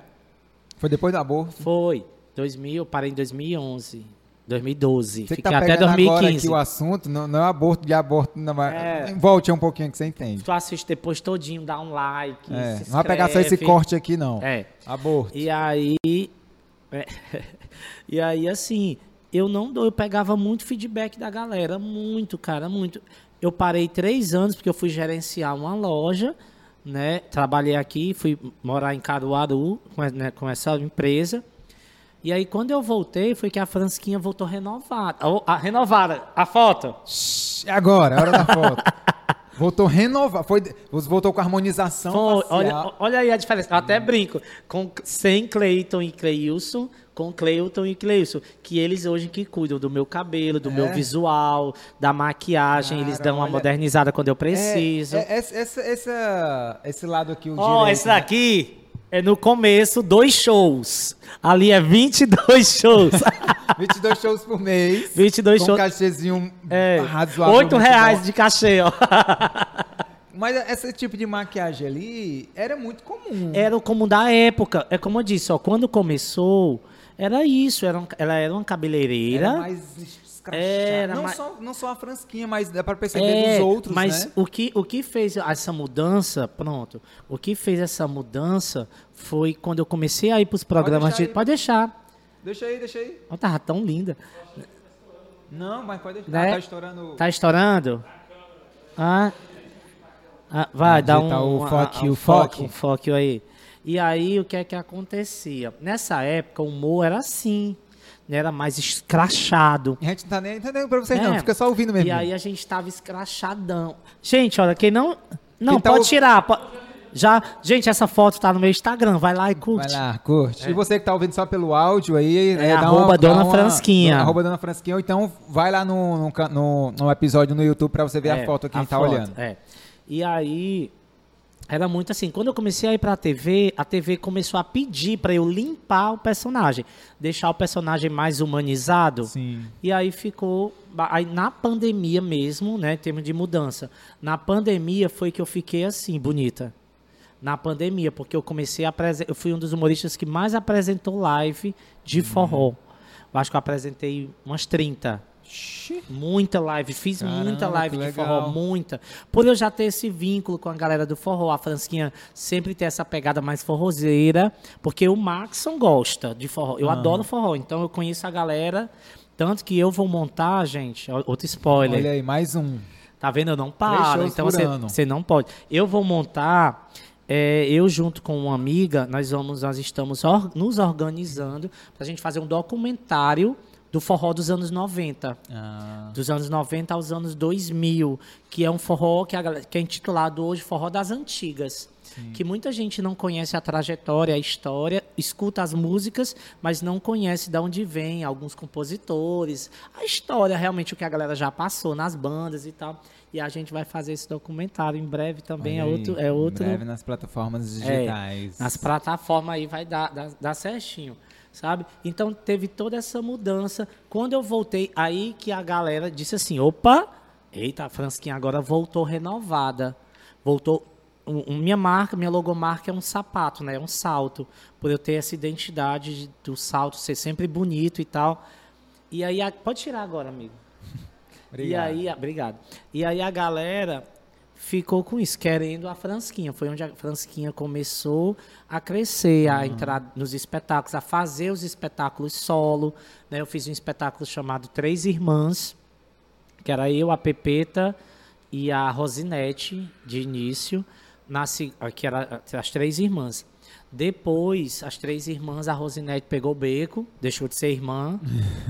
E aí foi onde eu convidei a Regina Macaúba. Aí fez eu, a Pepeta e a Regina Macaúba, né, as três irmãs, inclusive teve participação do Caio Freitas. Né? E eram as três irmãs, a herança. Que esse espetáculo era basicamente três irmãs que ganham um kitnet lá na Barra do Ceará de herança e acham que estão ricas porque o, o, o kitnet é em frente à praia. Aham. Entendeu? E no caso o kitnet está cheio de dívidas e tal. É uma história bem, bem interessante. Aí depois veio As Bonita, o espetáculo junto com a Damiana, né? Que eu gostei muito também, que era um concurso de Miss. Aí tinha a Fransquinha, que era bonita, e a Damiana, que era mais cheinha, plus size. E era um concurso de Miss que ela pe- elas pegaram um panfleto no meio da rua e uma queria ser melhor do que a outra pra- nesse concurso. Então elas tinham técnicas, né? Com, com... Era bem, é bem engraçado também. E aí eu comecei a, a participar desses nuances, vários espetáculos, vários, vários, vários. E a galera entendeu o que era a Fransquinha. Tipo, a Fransquinha era uma personagem do humor que não precisa ser feia para ser engraçada. E que não. Gente, quem for assistir o show da Fransquinha hoje, não vá pensando que vai encontrar palavrão. Porque não tem. Uhum. Se sair um ou dois, é uma coisa mesmo tipo. tipo, Passou. Não é humor pornográfico. Que eu não gosto, esse humor pesadão Sim, e tal. sim. Eu que não gosto. Eu, Maxon, não Eu gosto. também não. E aí, eu também, se eu não gosto, eu não faço. Né? E com isso eu consegui abrir espaços em casas. Agradeço muito ao SESC, né? que eu sempre passo no- nos, nos chamamentos públicos do SESC, sempre estou fazendo, por ter essa linguagem. Né? Uma linguagem mais tranquila, uma linguagem mais aberta para todos os públicos. Uma vez eu ouvi um, um rapaz de uma produtora dizendo assim: Cara, é bom contratar a Fransquinha porque ela faz de um chá revelação, de um chá de noiva, que é só bagaceira, a um show para evangélico. E faço mesmo. Eu entrei agora no outro mercado, que é o mercado de casamentos, que é, é totalmente diferente. Cara, você tem que buscar. Você tem que buscar um novo. E eu entrei no mercado de casamentos, esses dias eu fiz de uma evangélica. E ela, e ela disse assim: Como é que eu queria muito, mas como é que a gente faz? Eu digo: Relaxa. Relaxa que dá certo. E foi bem bacana, sabe? Foi bem bacana esse mercado que eu entrei. E é o diferente. E é isso que eu digo para quem quer começar: busque o diferente. E agora me, me dá uma dica, tu acha que é legal dizer assim no começo do meu stand-up, ó? Gente, boa noite. Eu sei que ninguém me conhece, que eu acho podre dizer isso. Gente, vamos lá, boa noite e tal. Gente, vamos, cadê meus aplausos? Meus aplausos. Eu quero que vocês aplaudam muito agora, muito, muito, muito, muito. O povo aplaude, né, e tal. Porque sempre quando você pede aplausos, automaticamente a galera aplaude por educação. Ou diz assim, ah, vamos entrar na vibe, né? Quando terminar os aplausos. Gente, obrigado por vocês terem me aplaudido agora, porque depois não vão aplaudir, porque é muito ruim. Aí por aí vai o texto que eu tava bolando com a Patrícia Nassa. Ela começou a rir, ela, tu não vale nada, né? Eu digo, não. Não, que isso aí é outra coisa também do stand-up, que hoje, ai- ainda hoje eu faço, que é entrar, tipo, como eu não tenho música e dança, É. quê, eu já entro no seco, importa, não importa se eu sou o primeiro, o segundo ou o último. É, eu entro no seco Que é mesmo. difícil, é difícil. Eu entro no seco, que é pra dar esse impacto. Então eu entro. Boa noite, boa noite, boa noite. Agora eu começo a olhar. Aí eu, obrigado pelos aplausos, viu? A galera começa a. Não, não, não, não, não. Por pena, isso é por pena, por pena chega a dar uma dor no coração, não quero não. É muito feio por pena, gente, mas na falsidade eu aceito, beleza? Eu vou entrar de novo, aí quando eu entrar vocês aplaudem pra cima, gritando, faz barulho, meu Deus, nossa, sei o que, se abana, joga os pratos na parede, não, brincadeira, vai dar prejuízo, faça isso não. Mas vamos lá, aí eu saio, quando eu volto, acho a galera é, É, ovaciona mas e é- tal. mas é o- Então é uma coisa também muito comum do stand-up, é tanto que às vezes tá eu e o Vitor Allen lá no Teatro do Humor, Adoramos, e Vitor. aí, Beijo. e aí o Lucas, o Lucas pega sempre e dá o toque. Ó, o Vitor já fez, viu, a entrada lá. Aí eu já não faço mais, porque não vai funcionar. Isso que, então isso eu que pego é e- legal. e, já entro É. normal, entendeu? Aí eu pego e falo, gente, cadê os aplausos? Vamos lá, o Vitor não pediu aplauso? Não, me aplaude aí, não sei o quê. Então eu já entro direto mesmo, brincando. Mas tá é ligado? isso que é interessante, sabe? Ter um diferencial e ter um direcionamento. Porque nem sempre tu vai chegar no começo do show e assistir todo mundo. É. Gente, é chato. É chato. Como Né? eu gravo show doutoral, e acontece às vezes mesmo, de três pessoas fazer o mesmo tipo de piada do mesmo jeito. É, não se acontece. Tipo assim, aí Gente, a esse é o diretor. Esse é o diretor. Cara, ele é lindo, gente, ele é lindo. Ele é lindo. É, Não a mesma piada, né? Mas o mesmo tema, é o mesmo estilo e tal, e tudo que às vezes se bate, principalmente em noite de teste, que ah, hoje a gente tá querendo, como é muito difícil você escrever piada toda semana, a É. gente tá pegando assuntos. Então a rainha morreu. Uma, uma, uma hora, você tem 10 minutos, uma hora ou outra, uma Alguém vai piadinha falar. vai falar. E outra coisa. E, é, e parece, tipo, ah, a rainha morreu. Nossa, meu, o tempo tá passando rápido, né? Só, não- só não pra rainha. É, o- tipo, todo mundo é, pode pensar numa piada humor, dessa. O humor do Ceará, ele é muito conhecido como humor pesado, né? Eu não acho. Eu não acho. Eu acho o humor paulista, talvez. O pessoal lá de Curitiba também. Eu acho muito pesado. Depende do, do que é o Muito pesado, pesa- né? Não, pesado que eu digo assim. É, eu vou dizer, gente, eu vou dizer aqui, porque como é num canal no YouTube, tão aberto, e quem estiver ouvindo também vai entender Aham. o que eu vou estar dizendo. Tipo assim, é, tem alguns artistas que usam a expressão de- é, é, que eu não gosto. Tipo, ah, olha ali, eita, tua mulher, já tem filho? Não, não, porque não quer, porque eu tô aqui. Pô, o cara tá dizendo que vai comer a mulher do cara na frente do cara. E eu já ouvi história. Eu já vi Entendeu? história de briga. por causa Já, disso. mas já teve. Entendeu? Eu já vi, eu já vi humorista dizer assim, com senhoras, cara, com senhoras. Tipo, ah, tá sentado de ladinho. Eita, já deu muito esse rabo, né? Já vi. E a pessoa não gosta de mim, sou bloqueado nas redes sociais dela. Por que tu foi falar? Porque eu, eu, eu questionei. Eu digo, gente, isso não é legal. Eu recebo muito feedback no meu direct, no Instagram, de pessoas que assistiram o meu show e de que assistiram o dia, né? E as pessoas comentam, geralmente comentam de um artista ou outro. Eu evito eu também comentar com aquela pessoa, mesmo com vontade, mas eu evito. Por quê? É a opinião da pessoa. Não é a minha opinião. Mas o humorista acha ruim. O humorista ele não quer ouvir feedbacks. Principalmente se for algo tipo assim, cara, isso não foi bom. Ele já acha que é inveja. Cara, não é ter mercado e espaço para todo mundo. Não é ser esculachado. Tipo, cara, eita, vai brincar. Eita, isso aqui não sei o quê. Não é isso, cara. Hoje em dia o humor mudou. Eu não posso mais brincar. Outra, outra, outra coisa que eu vou deixar bem, bem claro, né? A galera brinca muito com gay, né? Gay, principalmente homem é o hétero, brinca muito com gay. Cara, não brinca. Não é porque eu sou gay que eu vou brincar também. Não é, não brinca. Hoje eu, eu desconsidero gay, desconsidero do tipo fazer piada, tá, gente? Porque eu adoro. Gays, idosos, negros e mulheres. É uma galera que, gente, não é, não é minoria. É uma galera que não é legal. Tu vai brincar com um deficiente, cara, todo mundo vai rir. Já tem tanta piada com eles, E cara, aí a sai pessoa- dessa, né, velho? Cara, justamente, Renova. tipo, ninguém vai rir, tu vai fazer uma piada com um deficiente, ninguém vai rir. O cara vai sair dali constrangido, meu. Se eu, eu sou eu sou calvo, tá, gente? Por isso que eu tô de boné, mas nem, nem isso. Mas eu sou calvo. Eu de- hoje eu me aceito de boa, que eu adoro. ficando, eu. Mas tu tem cabelo, eu não tenho é nada. né? Estão pedindo pra eu tirar nos comentários.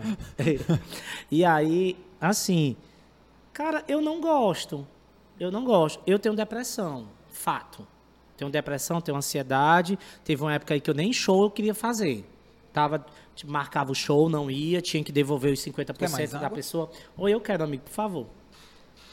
Eu vou, gente, eu vou pedir água só pro diretor vir aqui perto de mim, que ele é bem bonitinho. Ele entrega de longe ali. Aí ele joga, aqui, ele joga aqui assim, ó. Pega. aqui. Chega, perto aí, Ah, gente. não, tá ótimo, amor. Obrigado. Deu pra ver, gente, eles. De costa ele não é interessante, não. e aí, assim, cara, é, um- é uma- umas coisas que não é legal, sabe? Não é interessante você brincar.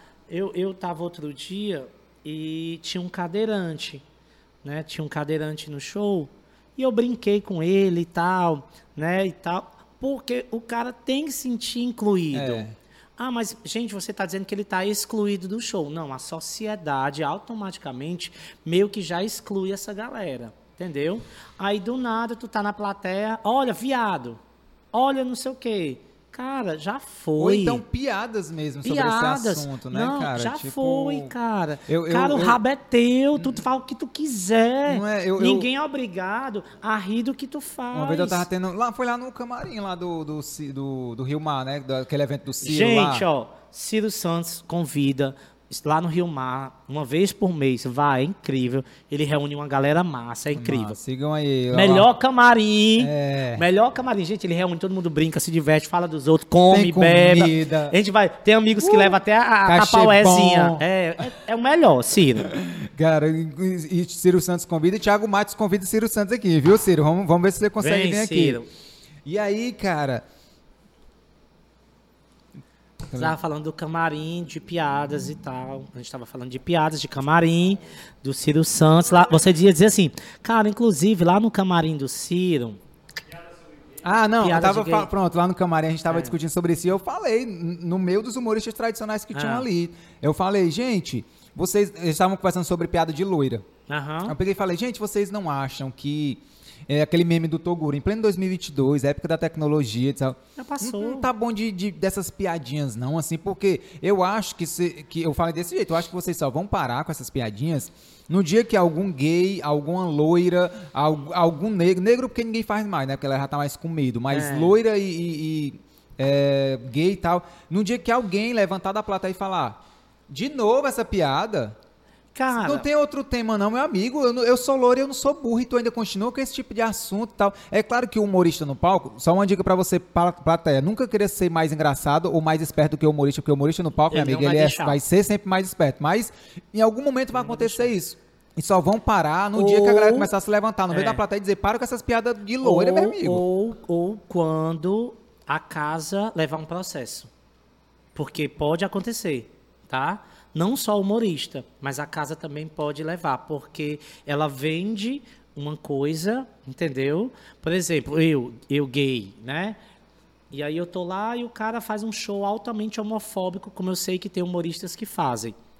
Né, um show preconceituoso assim ao extremo, que eu não sei ainda como é que casas con- contratam essa pessoa. Não vou mentir, não sei, não entendo. Ah, mas tem gente que acha engraçado. Ok. Piadas machistas. Mas se eu tivesse na plateia, eu filmaria e entraria com ação tanto contra o humorista como contra a casa na questão de danos morais, de constrangimento, tudo isso. Porque, cara, é pesado. Eu tenho certeza que o próprio dono da casa, os donos das casas, muitos não gostam. Vai porque talvez seja mais barato o show do cara, né, e tudo. E tem gente que gosta, realmente tem gente Pois é, que gosta. eu- Mas assim, deixa claro o que o show é. Deixa claro o que, o que aquele momento é. Olha, a gente tem esse humorista aqui. Ele é mais pesado, esse daqui é assim, o estilo desse é esse, entendeu? Para não ficar generalizado. É. Porque pode acontecer. Porque eu já levei amigos para uma casa de humor e os meus amigos saíram detonando o humorista X. O mesmo que eu sou bloqueado nas redes sociais. O mesmo que questionou algumas coisas que saíram, porque ele fez umas piadas é, homofóbicas, que eu digo mesmo que é homofóbica. Ele fez piada homofóbica e depois saiu um vídeo dele como se ele fosse o gay. E aí ele não gostou né, eu recebi o vídeo né, de um colega e aí o colega disse, ei, tu viu esse vídeo aqui? Eu digo, não, cara, eu vi, mas eu não, não vou nem comentar não, porque não adianta. Então, assim, primeiro, se o artista, o humorista, ele brinca de uma forma, ele tem que estar pronto para ele receber a resposta. Ou do público. Ah, mas o engajamento dele, ele tem não sei quantos mil seguidores no Instagram. Amigo, se eu quiser ter 300 mil agora, eu tenho. Basta eu pagar. É. Basta eu pagar. Então, assim, será que aquele público realmente gosta disso? Será que o público realmente está preparado para ouvir certas coisas? É uma coisa atual, né? Já vai ter, já, tá- já passou a política, né? E assim uma coisa bem atual. Eu não brinco com política no meu show, porque vai dividir a plateia. Se eu tenho uma opinião política, é minha. Ah, eu posso tentar convencer você, no particular, como amigo, a vir para o meu candidato. Mas eu deixar nítido, estampado perante o público, se eu sou. Eu vou deixar bem claro, se eu sou Lula ou se eu sou Bolsonaro, cara, eu acho isso feio. Posicionamento artístico é uma coisa. Show, para mim, é outra. Entendeu? Esses dias um humorista no palco disse: cadê a galera do Bolsonaro? Cadê a galera do Lula? Eu fiquei no camarim olhando assim, eu digo, não. Eu não acredito. Cara, ele perdeu a metade da plateia. Perdeu.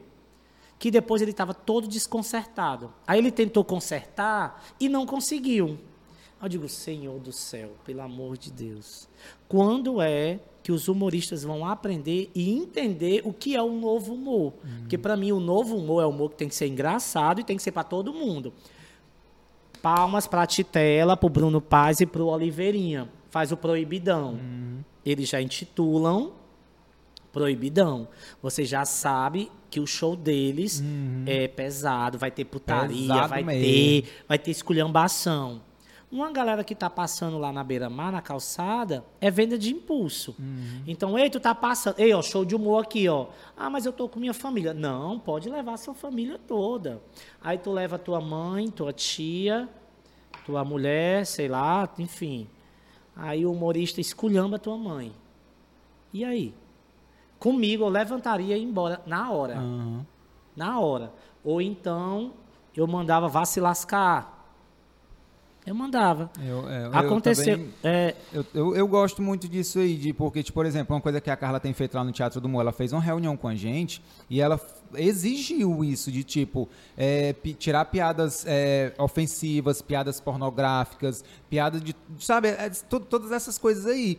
E, e a galera meio que teve que se virar, meu amigo. Era gente perdendo data, era gente sendo chamada a atenção depois do show, porque as Sim. famílias começaram a reclamar nas redes sociais, Sim. ia lá nas páginas e ela não queria o isso, boca a cara. boca é muito rápido. E, e uma das coisas que ela chega pra mim, que ela me manda os prints lá da- da- das coisas, que ela sempre me elogia, foi o que tu comentou também. O público comenta lá, "Ah, foi muito massa, gostei mais do Thiago porque é um show limpo pra família, não sei o que e tal. O humor tem- E, tipo, hoje o humor eu- tem que eu- ser isso. É uma coisa tão natural pra mim que quando ela me manda eu fico assim, ah, eu fico feliz em estar recebendo esse feedback, porque eu não acho necessário estar falando certos tipos de assunto ou utilizando, como a gente chama no stand-up, o punch, né, que é aquele Aham. momento da piada, utilizar um Nossa. palavrão ou uma É. coisa pornográfica pra fazer a galera rir. É, porque Ah, é- eu não consigo vou falar um, sabe, uma É, coisa aqui pra... E aí, tu tá rindo de quê? É da palavra, é do constrangimento, é do quê?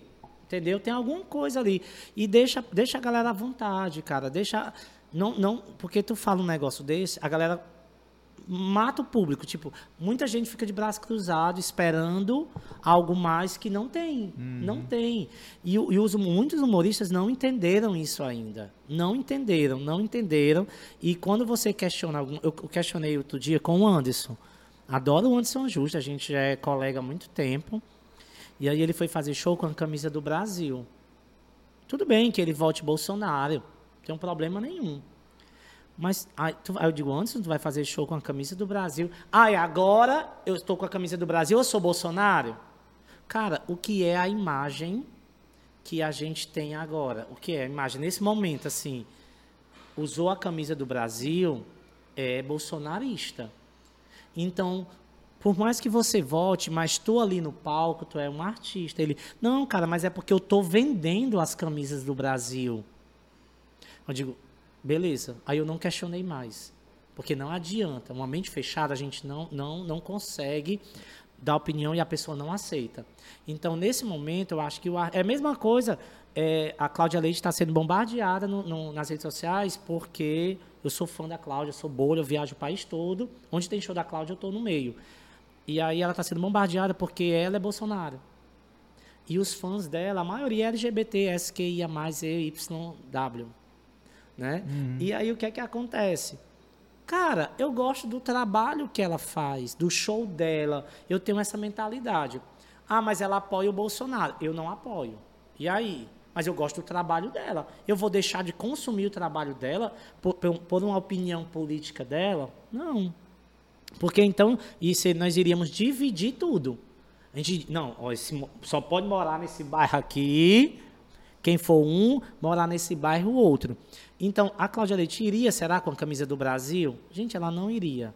Uma Ivete iria com a camisa do Lula? Não iria. Mas elas têm a opinião delas. Então, eu acho que nesse momento, o, o próprio artista, ele fazer piada é uma coisa, mas ele deixar escancarado certas, certos posicionamentos, eu acho que hoje é feio. Tipo, o, o- humorista é, homofóbico, humorista de piadas pesadas, né? Ah, mas eu não sou homofóbico. Tu não é, cara.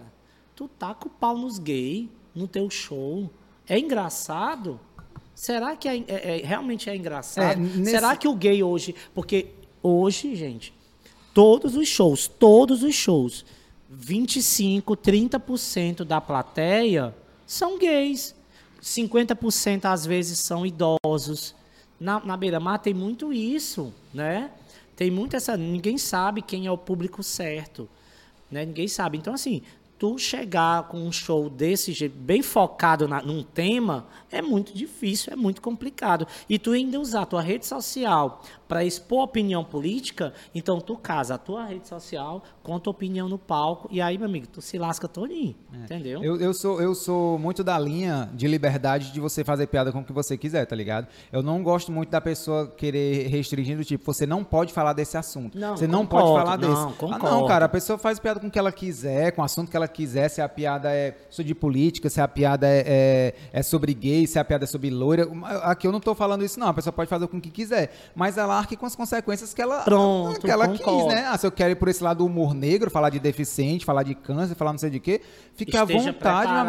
amigo. Como você falou, existe público que consome, que Sim, gosta e tal. sim. Ele Ah, esteja o público, eu acho isso. que o público é que, ah, que vai dizer de tipo, ah, eu não, cons- eu não gosto dessa piada, não vou consumir. Eu gosto dessa piada, vou continuar seguindo aquele humorista. Então, fique à vontade para fazer as piadas É, que vocês não, quiserem. Eu acho que a eu liberdade de faço. expressão é. A liberdade de expressão é assim. Eu, o- como eu penso a liberdade de expressão? Eu penso que o que é liberdade para mim? Liberdade para mim é eu poder falar o que eu tenho vontade, sabe? Mas quando te atinge, deixa de para mim deixa de ser uma liberdade de expressão para mim entendeu tipo que eu posso chegar ah eu detesto caracular e tal não sei o que papapá, mas aí eu tô atingindo o cara tu entende então para mim deixa de ser uma liberdade de expressão piada é muito lúdico né a gente sabe que piada ela é o, o lúdico ao extremo né o Sim, exagero exagero da realidade. aquela coisa é só que hoje as piadas não são mais exagero as piadas deixaram de ser o lúdico o exagero para virar é, atualidade. Para virar atualidade. Pronto, eu falo no meu show que mulher é interesseira. Mas Eu sou mulher. E eu deixo claro no meu show, eu sou mulher de personagem, tá? Fransquinha. É, eu não sou mulher. Mais ou menos. E aí, é, a Fransquinha ela é uma mulher interesseira. Sim. Ela é uma mulher que vai atrás de homem que tem dinheiro. Ela deixa claro isso, que é uma, uma atualidade. Hoje em dia você vê as meninazinhas, elas não querem mais ficar com qualquer cara. Elas querem alguém que no mínimo tenha um carro, né? Ou que pague um açaí no Vila Açaí. Olha o mexão. Olha aí, olha aí. Entendeu? Mas é verdade. Então, assim, é, é uma realidade. Aí deixa eu- aí, é uma, aí, sim, Aham. aí é uma liberdade de expressão que eu não, eu não acabo com a imagem da mulher. Tu entendeu? Eu não Sim. detono. Né? Eu, é tipo assim, eu dou dicas. Mulher, tu não sei o quê, tu não pode não. Faz isso. Olha a dica que eu tô te dando para tu arranjar um homem com dinheiro. É uma dica, é algo mais aberto, é expansivo. É diferente de eu chegar e dizer assim: mulher, tu é muito burra. Tu é muito burra. Como é que tu fica com um homem desse feio, homem sem dinheiro, entendeu? Então, assim, eu estou sendo agressiva. Então, aí eu acho que já deixa de ser, talvez, uma liberdade de expressão para ser uma agressão moral. Eu penso dessa maneira, que aí se eu chamar a mulher dessa de burra, ela vai na delegacia, diz que eu estou acabando com a imagem dela. Lá vem por difamação um processo. Tu entendeu? Sim. E é isso que os humoristas ainda não entenderam que pode vir.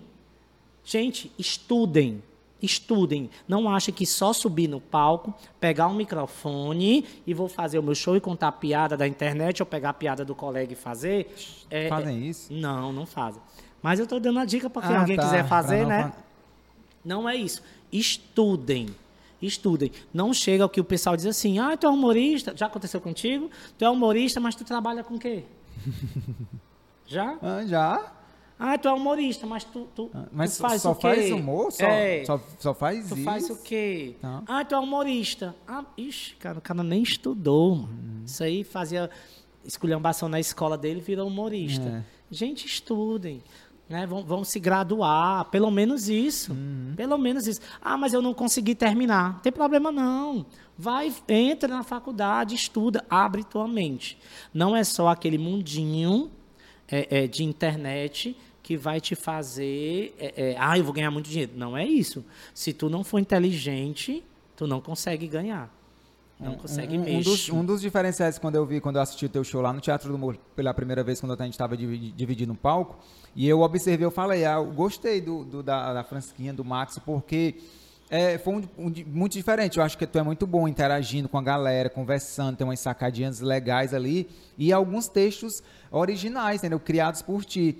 Como é que foi essa. é, tu acha legal hoje estar escrevendo coisa autoral mesmo? E como é que foi essa migração? Porque no início tu talvez, né, começou Não, tem, pegando alguma é, piadinha. sempre. E hoje tu es- escreve mesmo coisa. Que eu vi aquela piada que tu fala do forró, né? Da chave. É, essa é uma piada que tu criou. Tudo é A- meu. a- O show tu- hoje é- da abelha de, morda, de morder É meu bracinho, também. né? É, meu Ah, também. Tem uma Foram história. coisas que é, quando eu vi, eu fiquei, cara, que pontuais, legal né? isso. assim. É, é porque tu não, não- lá na Benamal eu não faço o meu show que eu faço, talvez num- num- na periferia, por exemplo, porque lá o público é, é turista, então não vão conhecer.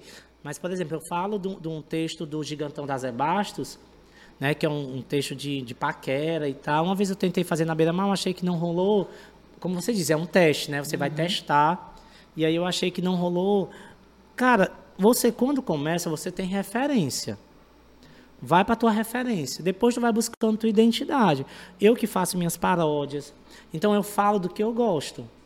Entendeu? Falo do que eu gosto. Falo de homem, falo de carro. Não, é, então assim, Interesseira. né? Eu falo do que eu gosto. Então, são coisas que às vezes a gente conversando com amigos sai, que é o que eu sinto falta hoje no humor. Na verdade, eu sinto falta não. Eu não os stand-ups têm. O humorista mesmo não tem. Tipo, vamos se reunir aqui pra gente criar um texto, um show novo. É, não, não, se ajuda. não se né? ajuda. A gente, a gente tem grupo e se encontra pessoalmente. Pois é, eu acho, isso. até disse pra Patrícia, Patrícia, qualquer dia me leva, num, num- numa, me diz uma reunião dessa para eu ir, sabe, que eu acho legal, porque eu não sou humorista de piada pronta, nunca fui. Eu sou humorista, eu sou, eu sou do teatro, que foi fazer humor, né, que foi fazer humor. E aí eu venho de outra história, eu venho do texto. As piadas é dentro de texto. E são coisas que as pessoas se identificam. Como a, a mordida da abelha. Né? Porque uma abelha te picar vai inchar a tua cara. E o que é hoje? As mulheres, a boca inchada, que é aquele negócio, né? Então, assim, são coisas atuais que eu trago. As paródias, tudo dentro do tema. Ah, isso aqui é essa paródia. Ah, não, é dentro desse tema. Tanto que agora. Mas o spoiler. Um spoiler, mais um. É, lá no meu canal do, do, do podcast que eu tinha, né, o Arrasa, na verdade o canal ainda existe, o Arrasa Podcast. Tem vários episódios Tem, lá. tem, eu Ó, acho que tem mais de ó, ver 20 os convidados, episódios, tem muita gente. Aí, ó. Gente, ó, tem Beth Nascimento do Mastruz, tem Yara Pamela, tem pessoal da Nora de Caju, tem Vale... Gente, tem tanta Como gentinha. é que a galera acha? Pesquisa com. Arrasa Podcast. Arrasa é, vai lá, arrasa, você vê tudo, é bem legal. Sabe, tem um Jefferson, que é um menino que teve um câncer de estômago e é dono de um espetinho. Então, assim, eu gosto de conversar com gente. Aham. E aí lá eu lancei agora Fransquinha e Elas, o projeto novo, que como eu sempre gostei muito de forró, é, eu lancei a paródia, as músicas que eu gosto de ouvir em forró, em paródia, junto com a cantora original. Então a cantora, legal. então a cantora faz a versão original da música, eu venho e destruo a música dela. Né, já saiu, inclusive, a primeira, que foi com a Dinha, né, que era do Forró do Movimento, estourada. E assim, o segundo episódio vai sair com a Juliette Moreno, que era da Líbanos. Então, essa galera toda compra minhas loucuras. Eu até digo, cara, vocês compram a minha loucura. E aí eles dizem, não, cara, a gente, é porque tu é diferente. Tipo, tu não é humorista que chega e conta, conta, conta, conta, conta, conta, e não. A gente acaba entrando dentro do, do teu mundo. Eu acho que isso é o ponto que o humo- o humorista tem. Quem faz isso muito bem é a Aurineide. Do nada, você olha o Instagram da Aurineide, do nada ela bota uma coisa diferente. Tipo, que ninguém espera, louca, né?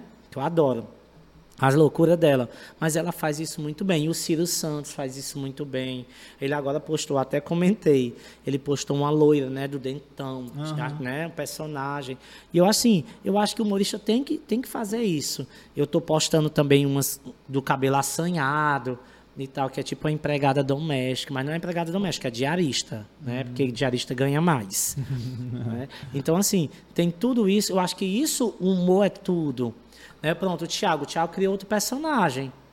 Né? Ah, tudo bem, é muito parecido com o personagem do Oscar Brito, é um personagem matuto que já tem. Mas se você for botar numa balança, visualmente, ok, parece. Mas dentro do contexto, não tem nada a ver com o Oscar. Então, é isso que a galera tem que entender, sabe? Que você tem que inovar, cara. Não adianta ser mais do mesmo. Não rola. Não. Você tem show quase todo dia no teatro. Né? Sim. Tu acha que se tu fosse o mesmo show do fulano, do Beltrano, do Ciclano, tu teria as mesmas datas? Não entendi a pergunta. Vamos lá. Tu faz show quase todos os dias. Sim. O teu show. Aí eu entendi. Tu acha que se o teu show fosse o mesmo show do humorista Ah, X, entendi. Y e tal, tu teria Pronto. todas essas É, datas? eu não queria entrar nesse assunto, mas já que você entrou, é, a minha esposa comentou, né? Aliás, eu comentei pra ela falando assim, que eu falei assim, amor, é, tão, tá chegando uns comentários aí de uma galera que não tá gostando muito, porque eu tô com muita data lá no Teatro do Humor, e tem gente que faz uma vez na semana, e eu tô fazendo quatro nas vezes na semana, tá Aham. ligado? Aí ela pegou e falou, sim, que culpa tem que o teu show é bom e o dele não é? Eu falei, é, tipo assim, a culpa não é minha, velho. Se eu sou bom, se a dona da casa tá me elogiando, se ela quer me colocar mais vezes, porque a galera tá indo nas redes sociais, ou tá indo lá no TripAdvisor, ou tá indo no Google, meu negócio, tá comentando sobre o meu show, e o que ela vê lá nos comentários, a galera tudo me elogiando, a intenção dela é colocar mais coisa, a questão de, de, de né, não sei o que, de procura, né? É, a oferta e procura, meu amigo. Se tá todo mundo procurando aquele produto, você vai colocar mais aquele produto pra galera comprar. Sim. Então, é, é é- é justamente essa pergunta sua. Eu não tenho culpa se fulano, que eu sei quem é, que, que eu sei quem são, né? Sei quem é, eu sei quem são, que estão falando de mim pelas costas lá. Eu sou que nem você. Quando eu tenho um problema com a pessoa, eu vou e converso com a pessoa, não tem É. problema nenhum. Eu também não gosto é que a pessoa fique falando de mim pelas costas, assim. Mas É também, chato, se né? falar, eu chego. eu- pode perguntar qualquer um do elenco do Teatro do Humor, eu chego, converso, dou boa noite pra todo mundo. Sei quem são as pessoas que falam mal de mim, mas eu, ó, tô nem aí, cara. Deus sabe meu coração que eu tenho amargura com ninguém, É, tenho hoje- rancor com ninguém. Mas, meu irmão. Copia. Se o teu show Bota o fosse aí. copiado. Não, eu entendi, eu tô chegando lá. Ah, Eu tô chegando lá. Então, eu não tenho culpa se fulano não tem um show bom, velho. Aí, tipo assim, meu amigo, eu procuro fazer meu trabalho, procuro fazer meus corres, desde quando eu comecei no stand-up em 2009, desde quando eu, eu fiz lá no Teatro do Humor, na época com o Vitão e a Fernanda. É, depois eu saí, aí voltei agora com a, com a Carlinha de novo.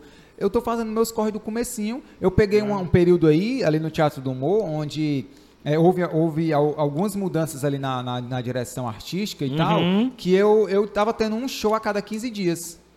Um show. Aí eu cheguei pra Carla e perguntei, Carla, o que que tá acontecendo e tal. Ele falou, não, Thiago, a gente mudou aqui a direção artística e, e tal, não sei o que e tudo. Aí eu falei, cara, eu não tô entendendo, entendeu? O que que tá acontecendo? Porque meu show sempre foi elogiado. Aí eu tô tendo um show a cada 15 dias, não entendi. Aí depois que, que teve uma reformulação de virou restaurante agora, né? Lá dentro tá lindo e Tá tal. lindo, maravilhoso. Maravilhoso, Maravilhoso. e tudo. É, a Carla começou a me chamar mais vezes e tal, e hoje eu tô fazendo show frequente. E a galera continua com esse mesmo papo de, ah, o Thiago tá com muita data, o Thiago tá fazendo show. Eu não pedi, não, eu falo com toda certeza, a Carla pode estar aqui, a Carla estiver assistindo isso, eu não cheguei em nenhum momento pedir, Carla, me dê mais data. Carla me dê um cachê diferente dos outros. Carla me valorize mais em nenhum momento. Eu, eu fiz os meus Eu pedi. corres, fiz os meus corres e, e tô continuando fazendo aqui onde eu vou. É é a Arena do Humor. Nunca pedi pra fazer lá, o Laio me chamou. Nunca pedi pra fazer Lupus, a Valéria Rossecler me chamou na época. Nunca pedi Uhum. pra estar tá fazendo o elenco do autoral. Quando a Valéria abriu o autoral, eu fui uma das pessoas que fui pra isso é fazer lá.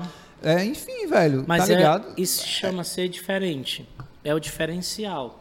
É, E é- respondendo, não, acho que eu não estaria lá se o show fizesse o mesmo show de certas pessoas, Pois tá é, ligado? eu, eu consegui né, entrar onde. Relaxa. Desculpa. Quer água? tô- Quer água? Tô, tô Ei, água quer água? Só um pouquinho de açúcar Ó, aqui. é. Tô me tremendo aqui. mano. Uma jujuba, pega a jujuba. E aí, é, eu consegui hoje fazer shows, sabe, com a galera que eu admirava, cara. Eu consigo fazer show com a galera que eu admirava, sabe? De eu estar dentro da casa do Ciro Santos pra gente montar um show diferente, né? Lá pro, pro Rio Mar, que a gente montou das férias, foi Fui super legal. agora pra primeira vez pra fazer lá com o Ciro lá. Tu não- nunca tinha Nunca feito? tinha feito. Maravilhoso, né? Se é eu- incrível. se eu fosse. incrível. Tivesse outros shows, outra qualidade de show, eu teria sido chamado pra fazer Não, lá? não, não tinha. E Não tinha, porque eu conheço o eu- Ciro, não Perguntar tinha. ele se eu cheguei pra ele pra dizer, Ciro, me leva, Ciro. Não. Nunca tô nas tuas coisas. Pergunta se eu fizer uma Não. vez. E eu acho que assim. Só troco palavra com ele na hora de eu chamar. Vem aí, senhoras e senhores, Virgínia Del Fuego, um dos maiores nomes da nossa comédia. Agora, Desce do palco, ele entrega o microfone e eu digo, arrasa, bicho. Arrasa lá, sei o quê. E assim, cara, existe uma coisa que quando eu comecei tinha muito isso e hoje eu digo para as pessoas: não corre atrás, deixa que venha atrás de você. É, quando você começa, você quer estar nos lugares fazendo show e aí, cara, tu acaba tendo um aborto. Né? E não é. Uma, na hora certa, é, eu estava conversando com, com um colega e a pessoa disse: é, aconteceu um episódio bem chato. Bem, não vou dizer chato, mas estranho, né? Chora não, chora É, não. Vou chorar, cara. É porque entrou o açúcar da jujuba no meu olho. É porque eu tava comendo comigo pra bispato. E aí, eu adoro. O que foi que aconteceu? O ano passado, eu fui indicado. Eu nunca tinha falado isso pra ninguém, tá, gente? Tô falando aqui. Olha, exclusivo! É, só quem sabe são os amigos próximos. Olha. Chega, a Nossa. mesa. Calma, calma. Foi tenso. Ano passado, foi ano passado? Foi, foi ano passado. É, antes do Faustão estrear na Band, eu posso provar, porque tudo que eu falo eu provo, viu? Antes, eu sabia que o Faustão ia vir, ia ter uma produtora do Faustão em Fortaleza, né? Fazendo teste, você deve ter feito também. Fiz. E eu disse que não ia fazer. Eu disse que não ia fazer o teste. Não ia. quê? Não, não ia. O Laitinho me chamou para fazer teste lá no Beira Magrio.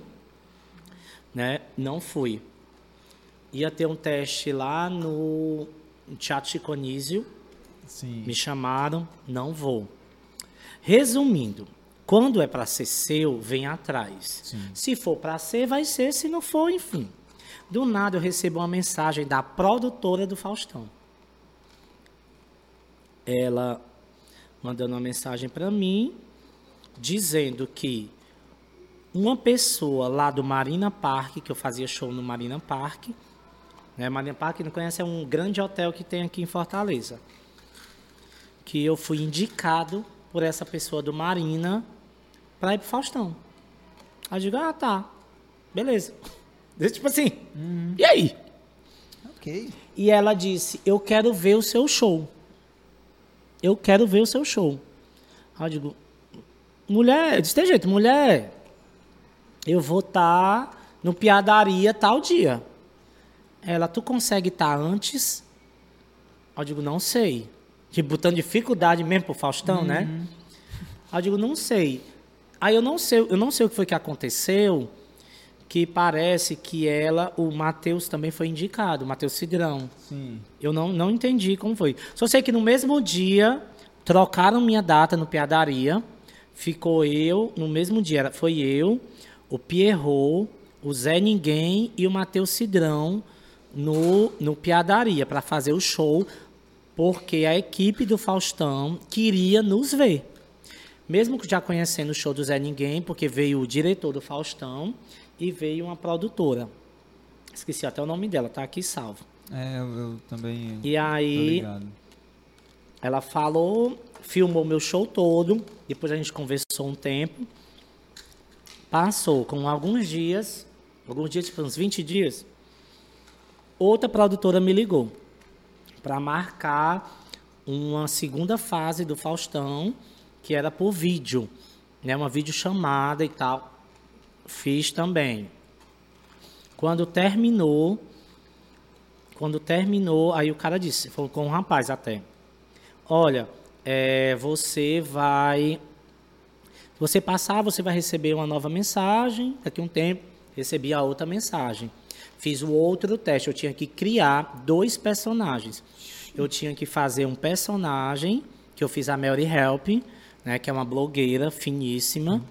Feia não, mas totalmente diferente da Fransquinha, porque eles disseram assim: a Fransquinha a gente já conhece, a gente quer conhecer mais a Mary Help e fiz cara limpa, porque eles também queriam de cara limpa. E tudo que eu fazia, eu conversava com um humorista daqui. Eu dizia assim, cara, fulano de tal te ligou? Porque eu, eu sabia que ele também estava sendo muito cotado para ir. E eu digo, não, então se ele está sendo muito cotado para mim, então deve estar sendo eu e ele. Deve estar aqui eu, eu e ele. Beleza. Do nada, depois de eu mandar esses vídeos, chegou uma mensagem para mim. A moça disse assim: Oi, eu sou a fulana do Faustão. Digo, oi. Você ainda tem interesse em vir? Aí eu digo, mulher, tenho, porque quem não quer gente ir pro Faustão? É. Ah, mas tá na Band. Quem não quer ir pro Faustão? Gente, é uma mídia nacional. Com certeza. É um Faustão. E aí eu digo, mulher, quero. Ela, pois você vem, tá? Mande. Tá tudo aqui, tudo. Tem tudo as conversas, tudo aqui. Isso foi depois do, do programa de Idauá, lá o... Sim. do- a- Não, foi antes, Antes. antes, de começar Sim. a gravar. Esse, esse, essa competição que teve, É, né? deixa, eu ver- deixa, eu, deixa eu olhar aqui mais precisamente quando foi a data. Mas foi antes de começar a. a tá, tá, tá, tá, tá, tá. deixa eu ver se é. Fe... Não, aqui foi ó, em outubro. Outubro, a, a seleção. A, a, tá, tá, tá. Aqui foi a primeira. Pronto. Porque, gente, foi tanta gente É a falando. Jéssica com- que falava contigo. a Jéssica, a Fernanda e a Cíntia. Pronto, a Jéssica que falava comigo. Pronto, tá aqui, olha aqui, ó. Foi no dia 22 de fevereiro. Tá aqui, ó. Ela mandou, ah, ela, tá, ela disse, eu vou precisar de algumas informações suas e tal, bababá, bababá, bababá, bababá. Pronto, ela, final da semana eu já tenho uma, uma resposta, quero seus documentos. Caramba. E aí, eu não sei o que aconteceu, né? Que eu não fui.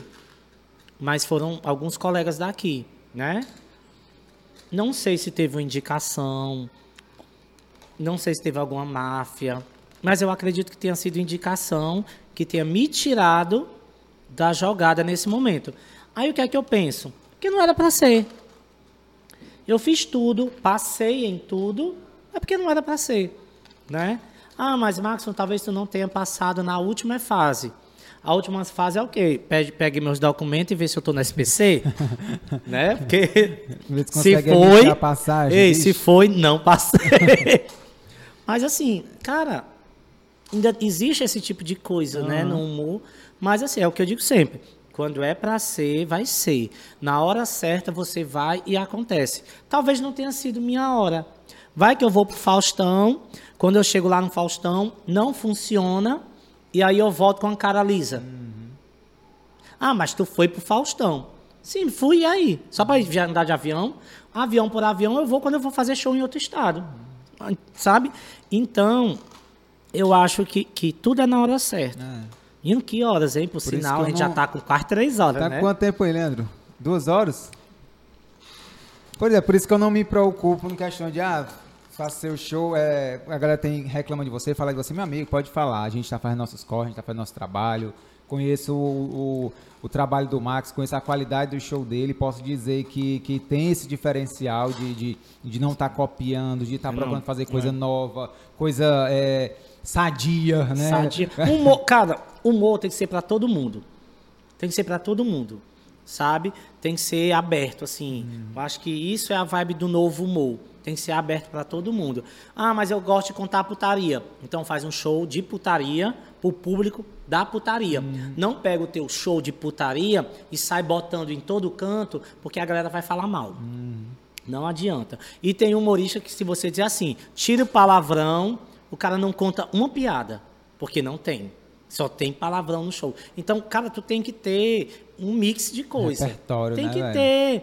Cara, faz três shows, monta dois shows.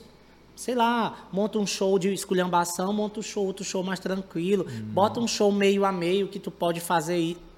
Se você ver minha agenda, minha agenda não, meu, meu, meu repertório hoje, eu tenho três shows. Ah, mas tu faz a mesma coisa nos três, né? Faço. Só que é do- a mesma coisa de outra maneira. Entendeu? Então isso faz ser diferente. Eu tenho um paródia de putaria e eu tenho paródia tão zen que você nem percebe que eu tô falando alguma coisa assim, aleatória. Então é isso que eu acho que, tem, que a galera tem que entender. Se reunir igual aos stand-ups e montar um show diferente. Cara, gente com 30 anos fazendo o mesmo show. Se renova, galera, se renova. O que, que A tu acha que tá faltando pra essa galera? Faltando não, o que que tu, por que, que tu acha que essa galera não se renova? Preguiça. Preguiça. Por achar que o público é turista, vai viajar e nunca mais vem em Fortaleza. É só isso. Cara, eu tava, eu tava no, eu- Zé, me desculpa eu falar isso, Zé. Te amo, tu sabe, né? Tu tá lá na Baixa da Égua, nos Estados Unidos. Mas eu tava no Teatro do Mo uma vez, eu fiz muito tempo com o Zé, a gente se dá muito bem. Quiser. Zé Modesto. E a gente se dá muito bem. E eu tava com o Zé, eu fiz um projeto com ele na América do Sol, às quintas-feiras. Todo mundo dizia, vai lá, tu e o Zé só. Eu digo, ah, se ele me quer, tá ótimo. E às vezes eu tava lá no. no o Zé é maravilhoso. E eu tava no Teatro do Humor e um cara diz, oh, ele começou a fazer o show, né? E o show do Zé é piada, cara. É, é clássicos. Não tem como mudar muito. Ter, tem, botando piada nova. E aí um cara gritou na plateia, que eu, a menina lá, eu tava lá no camarim, o camarim dela em cima. Ah. Eu chego a fechei o olho, que o cara gritou. A mesma piada. E o Zé disse, não, eu vou mudar meu show agora, porque você estava aqui, assistiu quando? Então, vou mudar o meu show agora, porque você está aqui. Gente, me desculpem vocês que não conhecem o meu show, que eu ia fazer hoje, vou fazer... Desse jeito, ele foi bem... Vou fazer o show aqui diferente por conta desse rapaz. Aí ele fez três, quatro piadas diferentes. Aí ele, ah, tá bom, ah, agora já veio o outro show velho mesmo. E aí começou. Mas assim, você tem que entender que o público volta. Aham. Se for bom, o público volta. E aí é nessa volta, meu amigo, que aí pega, lhe pega. É. E eu escuto muito lá no Piadaria. Tipo, ah, eu assisti teu show em tal dia, em tal canto. Sabe? Eu digo, ai, que bom, gostou? Gostei. Eu digo, é a mesma coisa, né? A pessoa, não, é não, tem umas coisas diferentes. Eu mudo detalhes, mas para quem assiste é diferente. Pra gente que faz, não. Mas para quem assiste, É, é é muito diferente. louco isso. Eu, é, a última vez que eu entrei lá no Teatro do Mu, que eu tô até agora, né? Foi em 2018.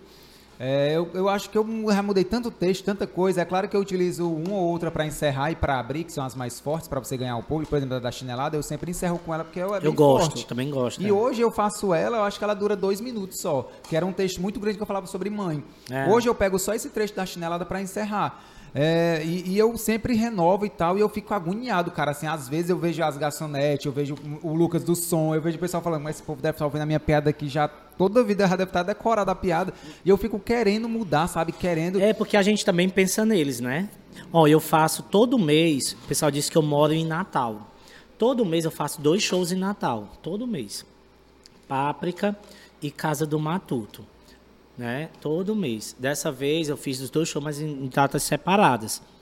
Mas sempre que eu vou a Natal, tem alguma coisa diferente.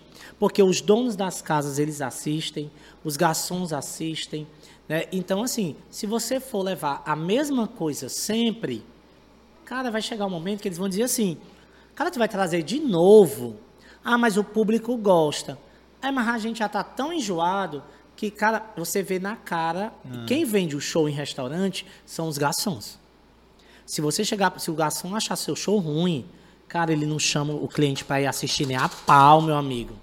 Ele não chama, ele diz, ele, ele, ah, a gente tem programação, ele diz todos os dias menos o seu show.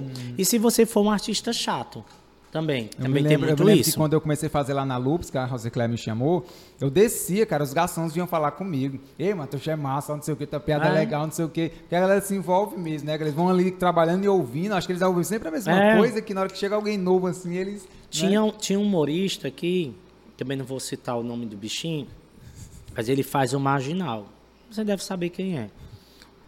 E aí, ele era muito meu colega. Ele fazia lá no Teatro do Humor, e aí ele fez o marginal, e aí ele cresceu nas redes sociais e acabou focando nesse negócio de marginal e esqueceu as outras coisas. E ele saiu do meio do humor. Não sei, sei nem como é que tá as redes sociais dele agora, assim, desiste. Mas ele saiu e ele não escutava a gente, sabe? E às vezes o pessoal dizia assim: "Caraca, velho, a mesma coisa. Cara, tu é marginal, marginal tem um infinidades.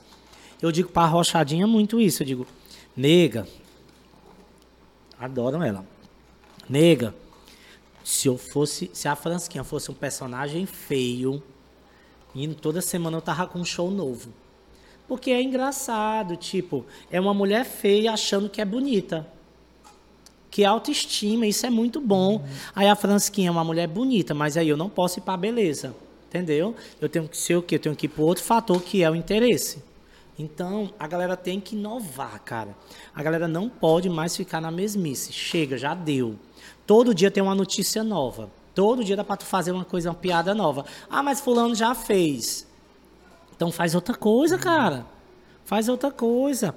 Ó, Lula e Bolsonaro passar a, a- passou agora a campanha eleitoral, já deu. Já não é mais graça, entendeu? Já não é piada. Espera, daqui a quatro anos tu faz piada de novo. Ou então quando surgir algum escândalo, aí tu faz a piada com o escândalo. A galera pega os mesmos. Tipo, tem gente que fala da rainha ainda. Cara, já deu. passou. Passou. Passou. Não, não dá, não dá. Tá aí, uma piada legal. Talvez o Capitão Wagner, que todo ano tenta, né, e nunca conseguiu. Talvez seja uma pi- piada legal. Um novo Moroni Nesse período, é, o novo Moroni. Mas nesse período sazonal. Mas será que o público de fora sabe quem é Capitão Wagner? Entendeu? Então, a galera às vezes esquece que o nosso público do circuito da Beira-Mar é turista. Eu acho que se tiver 10% cearense é muito, É. né? É muito. É turista, é só turista, cara, só turista, só turista. Então assim, você tem que ter uma linguagem é, é nacional, uma linguagem aberta. Pega uma piada lá da baixa da égua, uma- um assunto aleatório e, e faz. Entendeu? Eu, eu, eu penso dessa maneira, Também concordo penso 100%. né? Quer dar mais alguma dica ou comentar mais algum assunto aí antes da gente encerrar? As dicas eu vou dar no meu Instagram, arroba Dona Fransquinha. Pronto. Olha aí. Siga aí, arroba Dona Fransquinha. E, gente, ó, espero que tenham curtido. O papo foi massa. Conseguimos papo. terminar duas horas de conversa e receber um processo. Olha que coisa legal. Falei nada de não ninguém, falou né? nada de ninguém. Eu acho que Vamos não. né? começar Vamos o segundo, vamos começar o outro. Vamos, vamos agora começar o proibidão.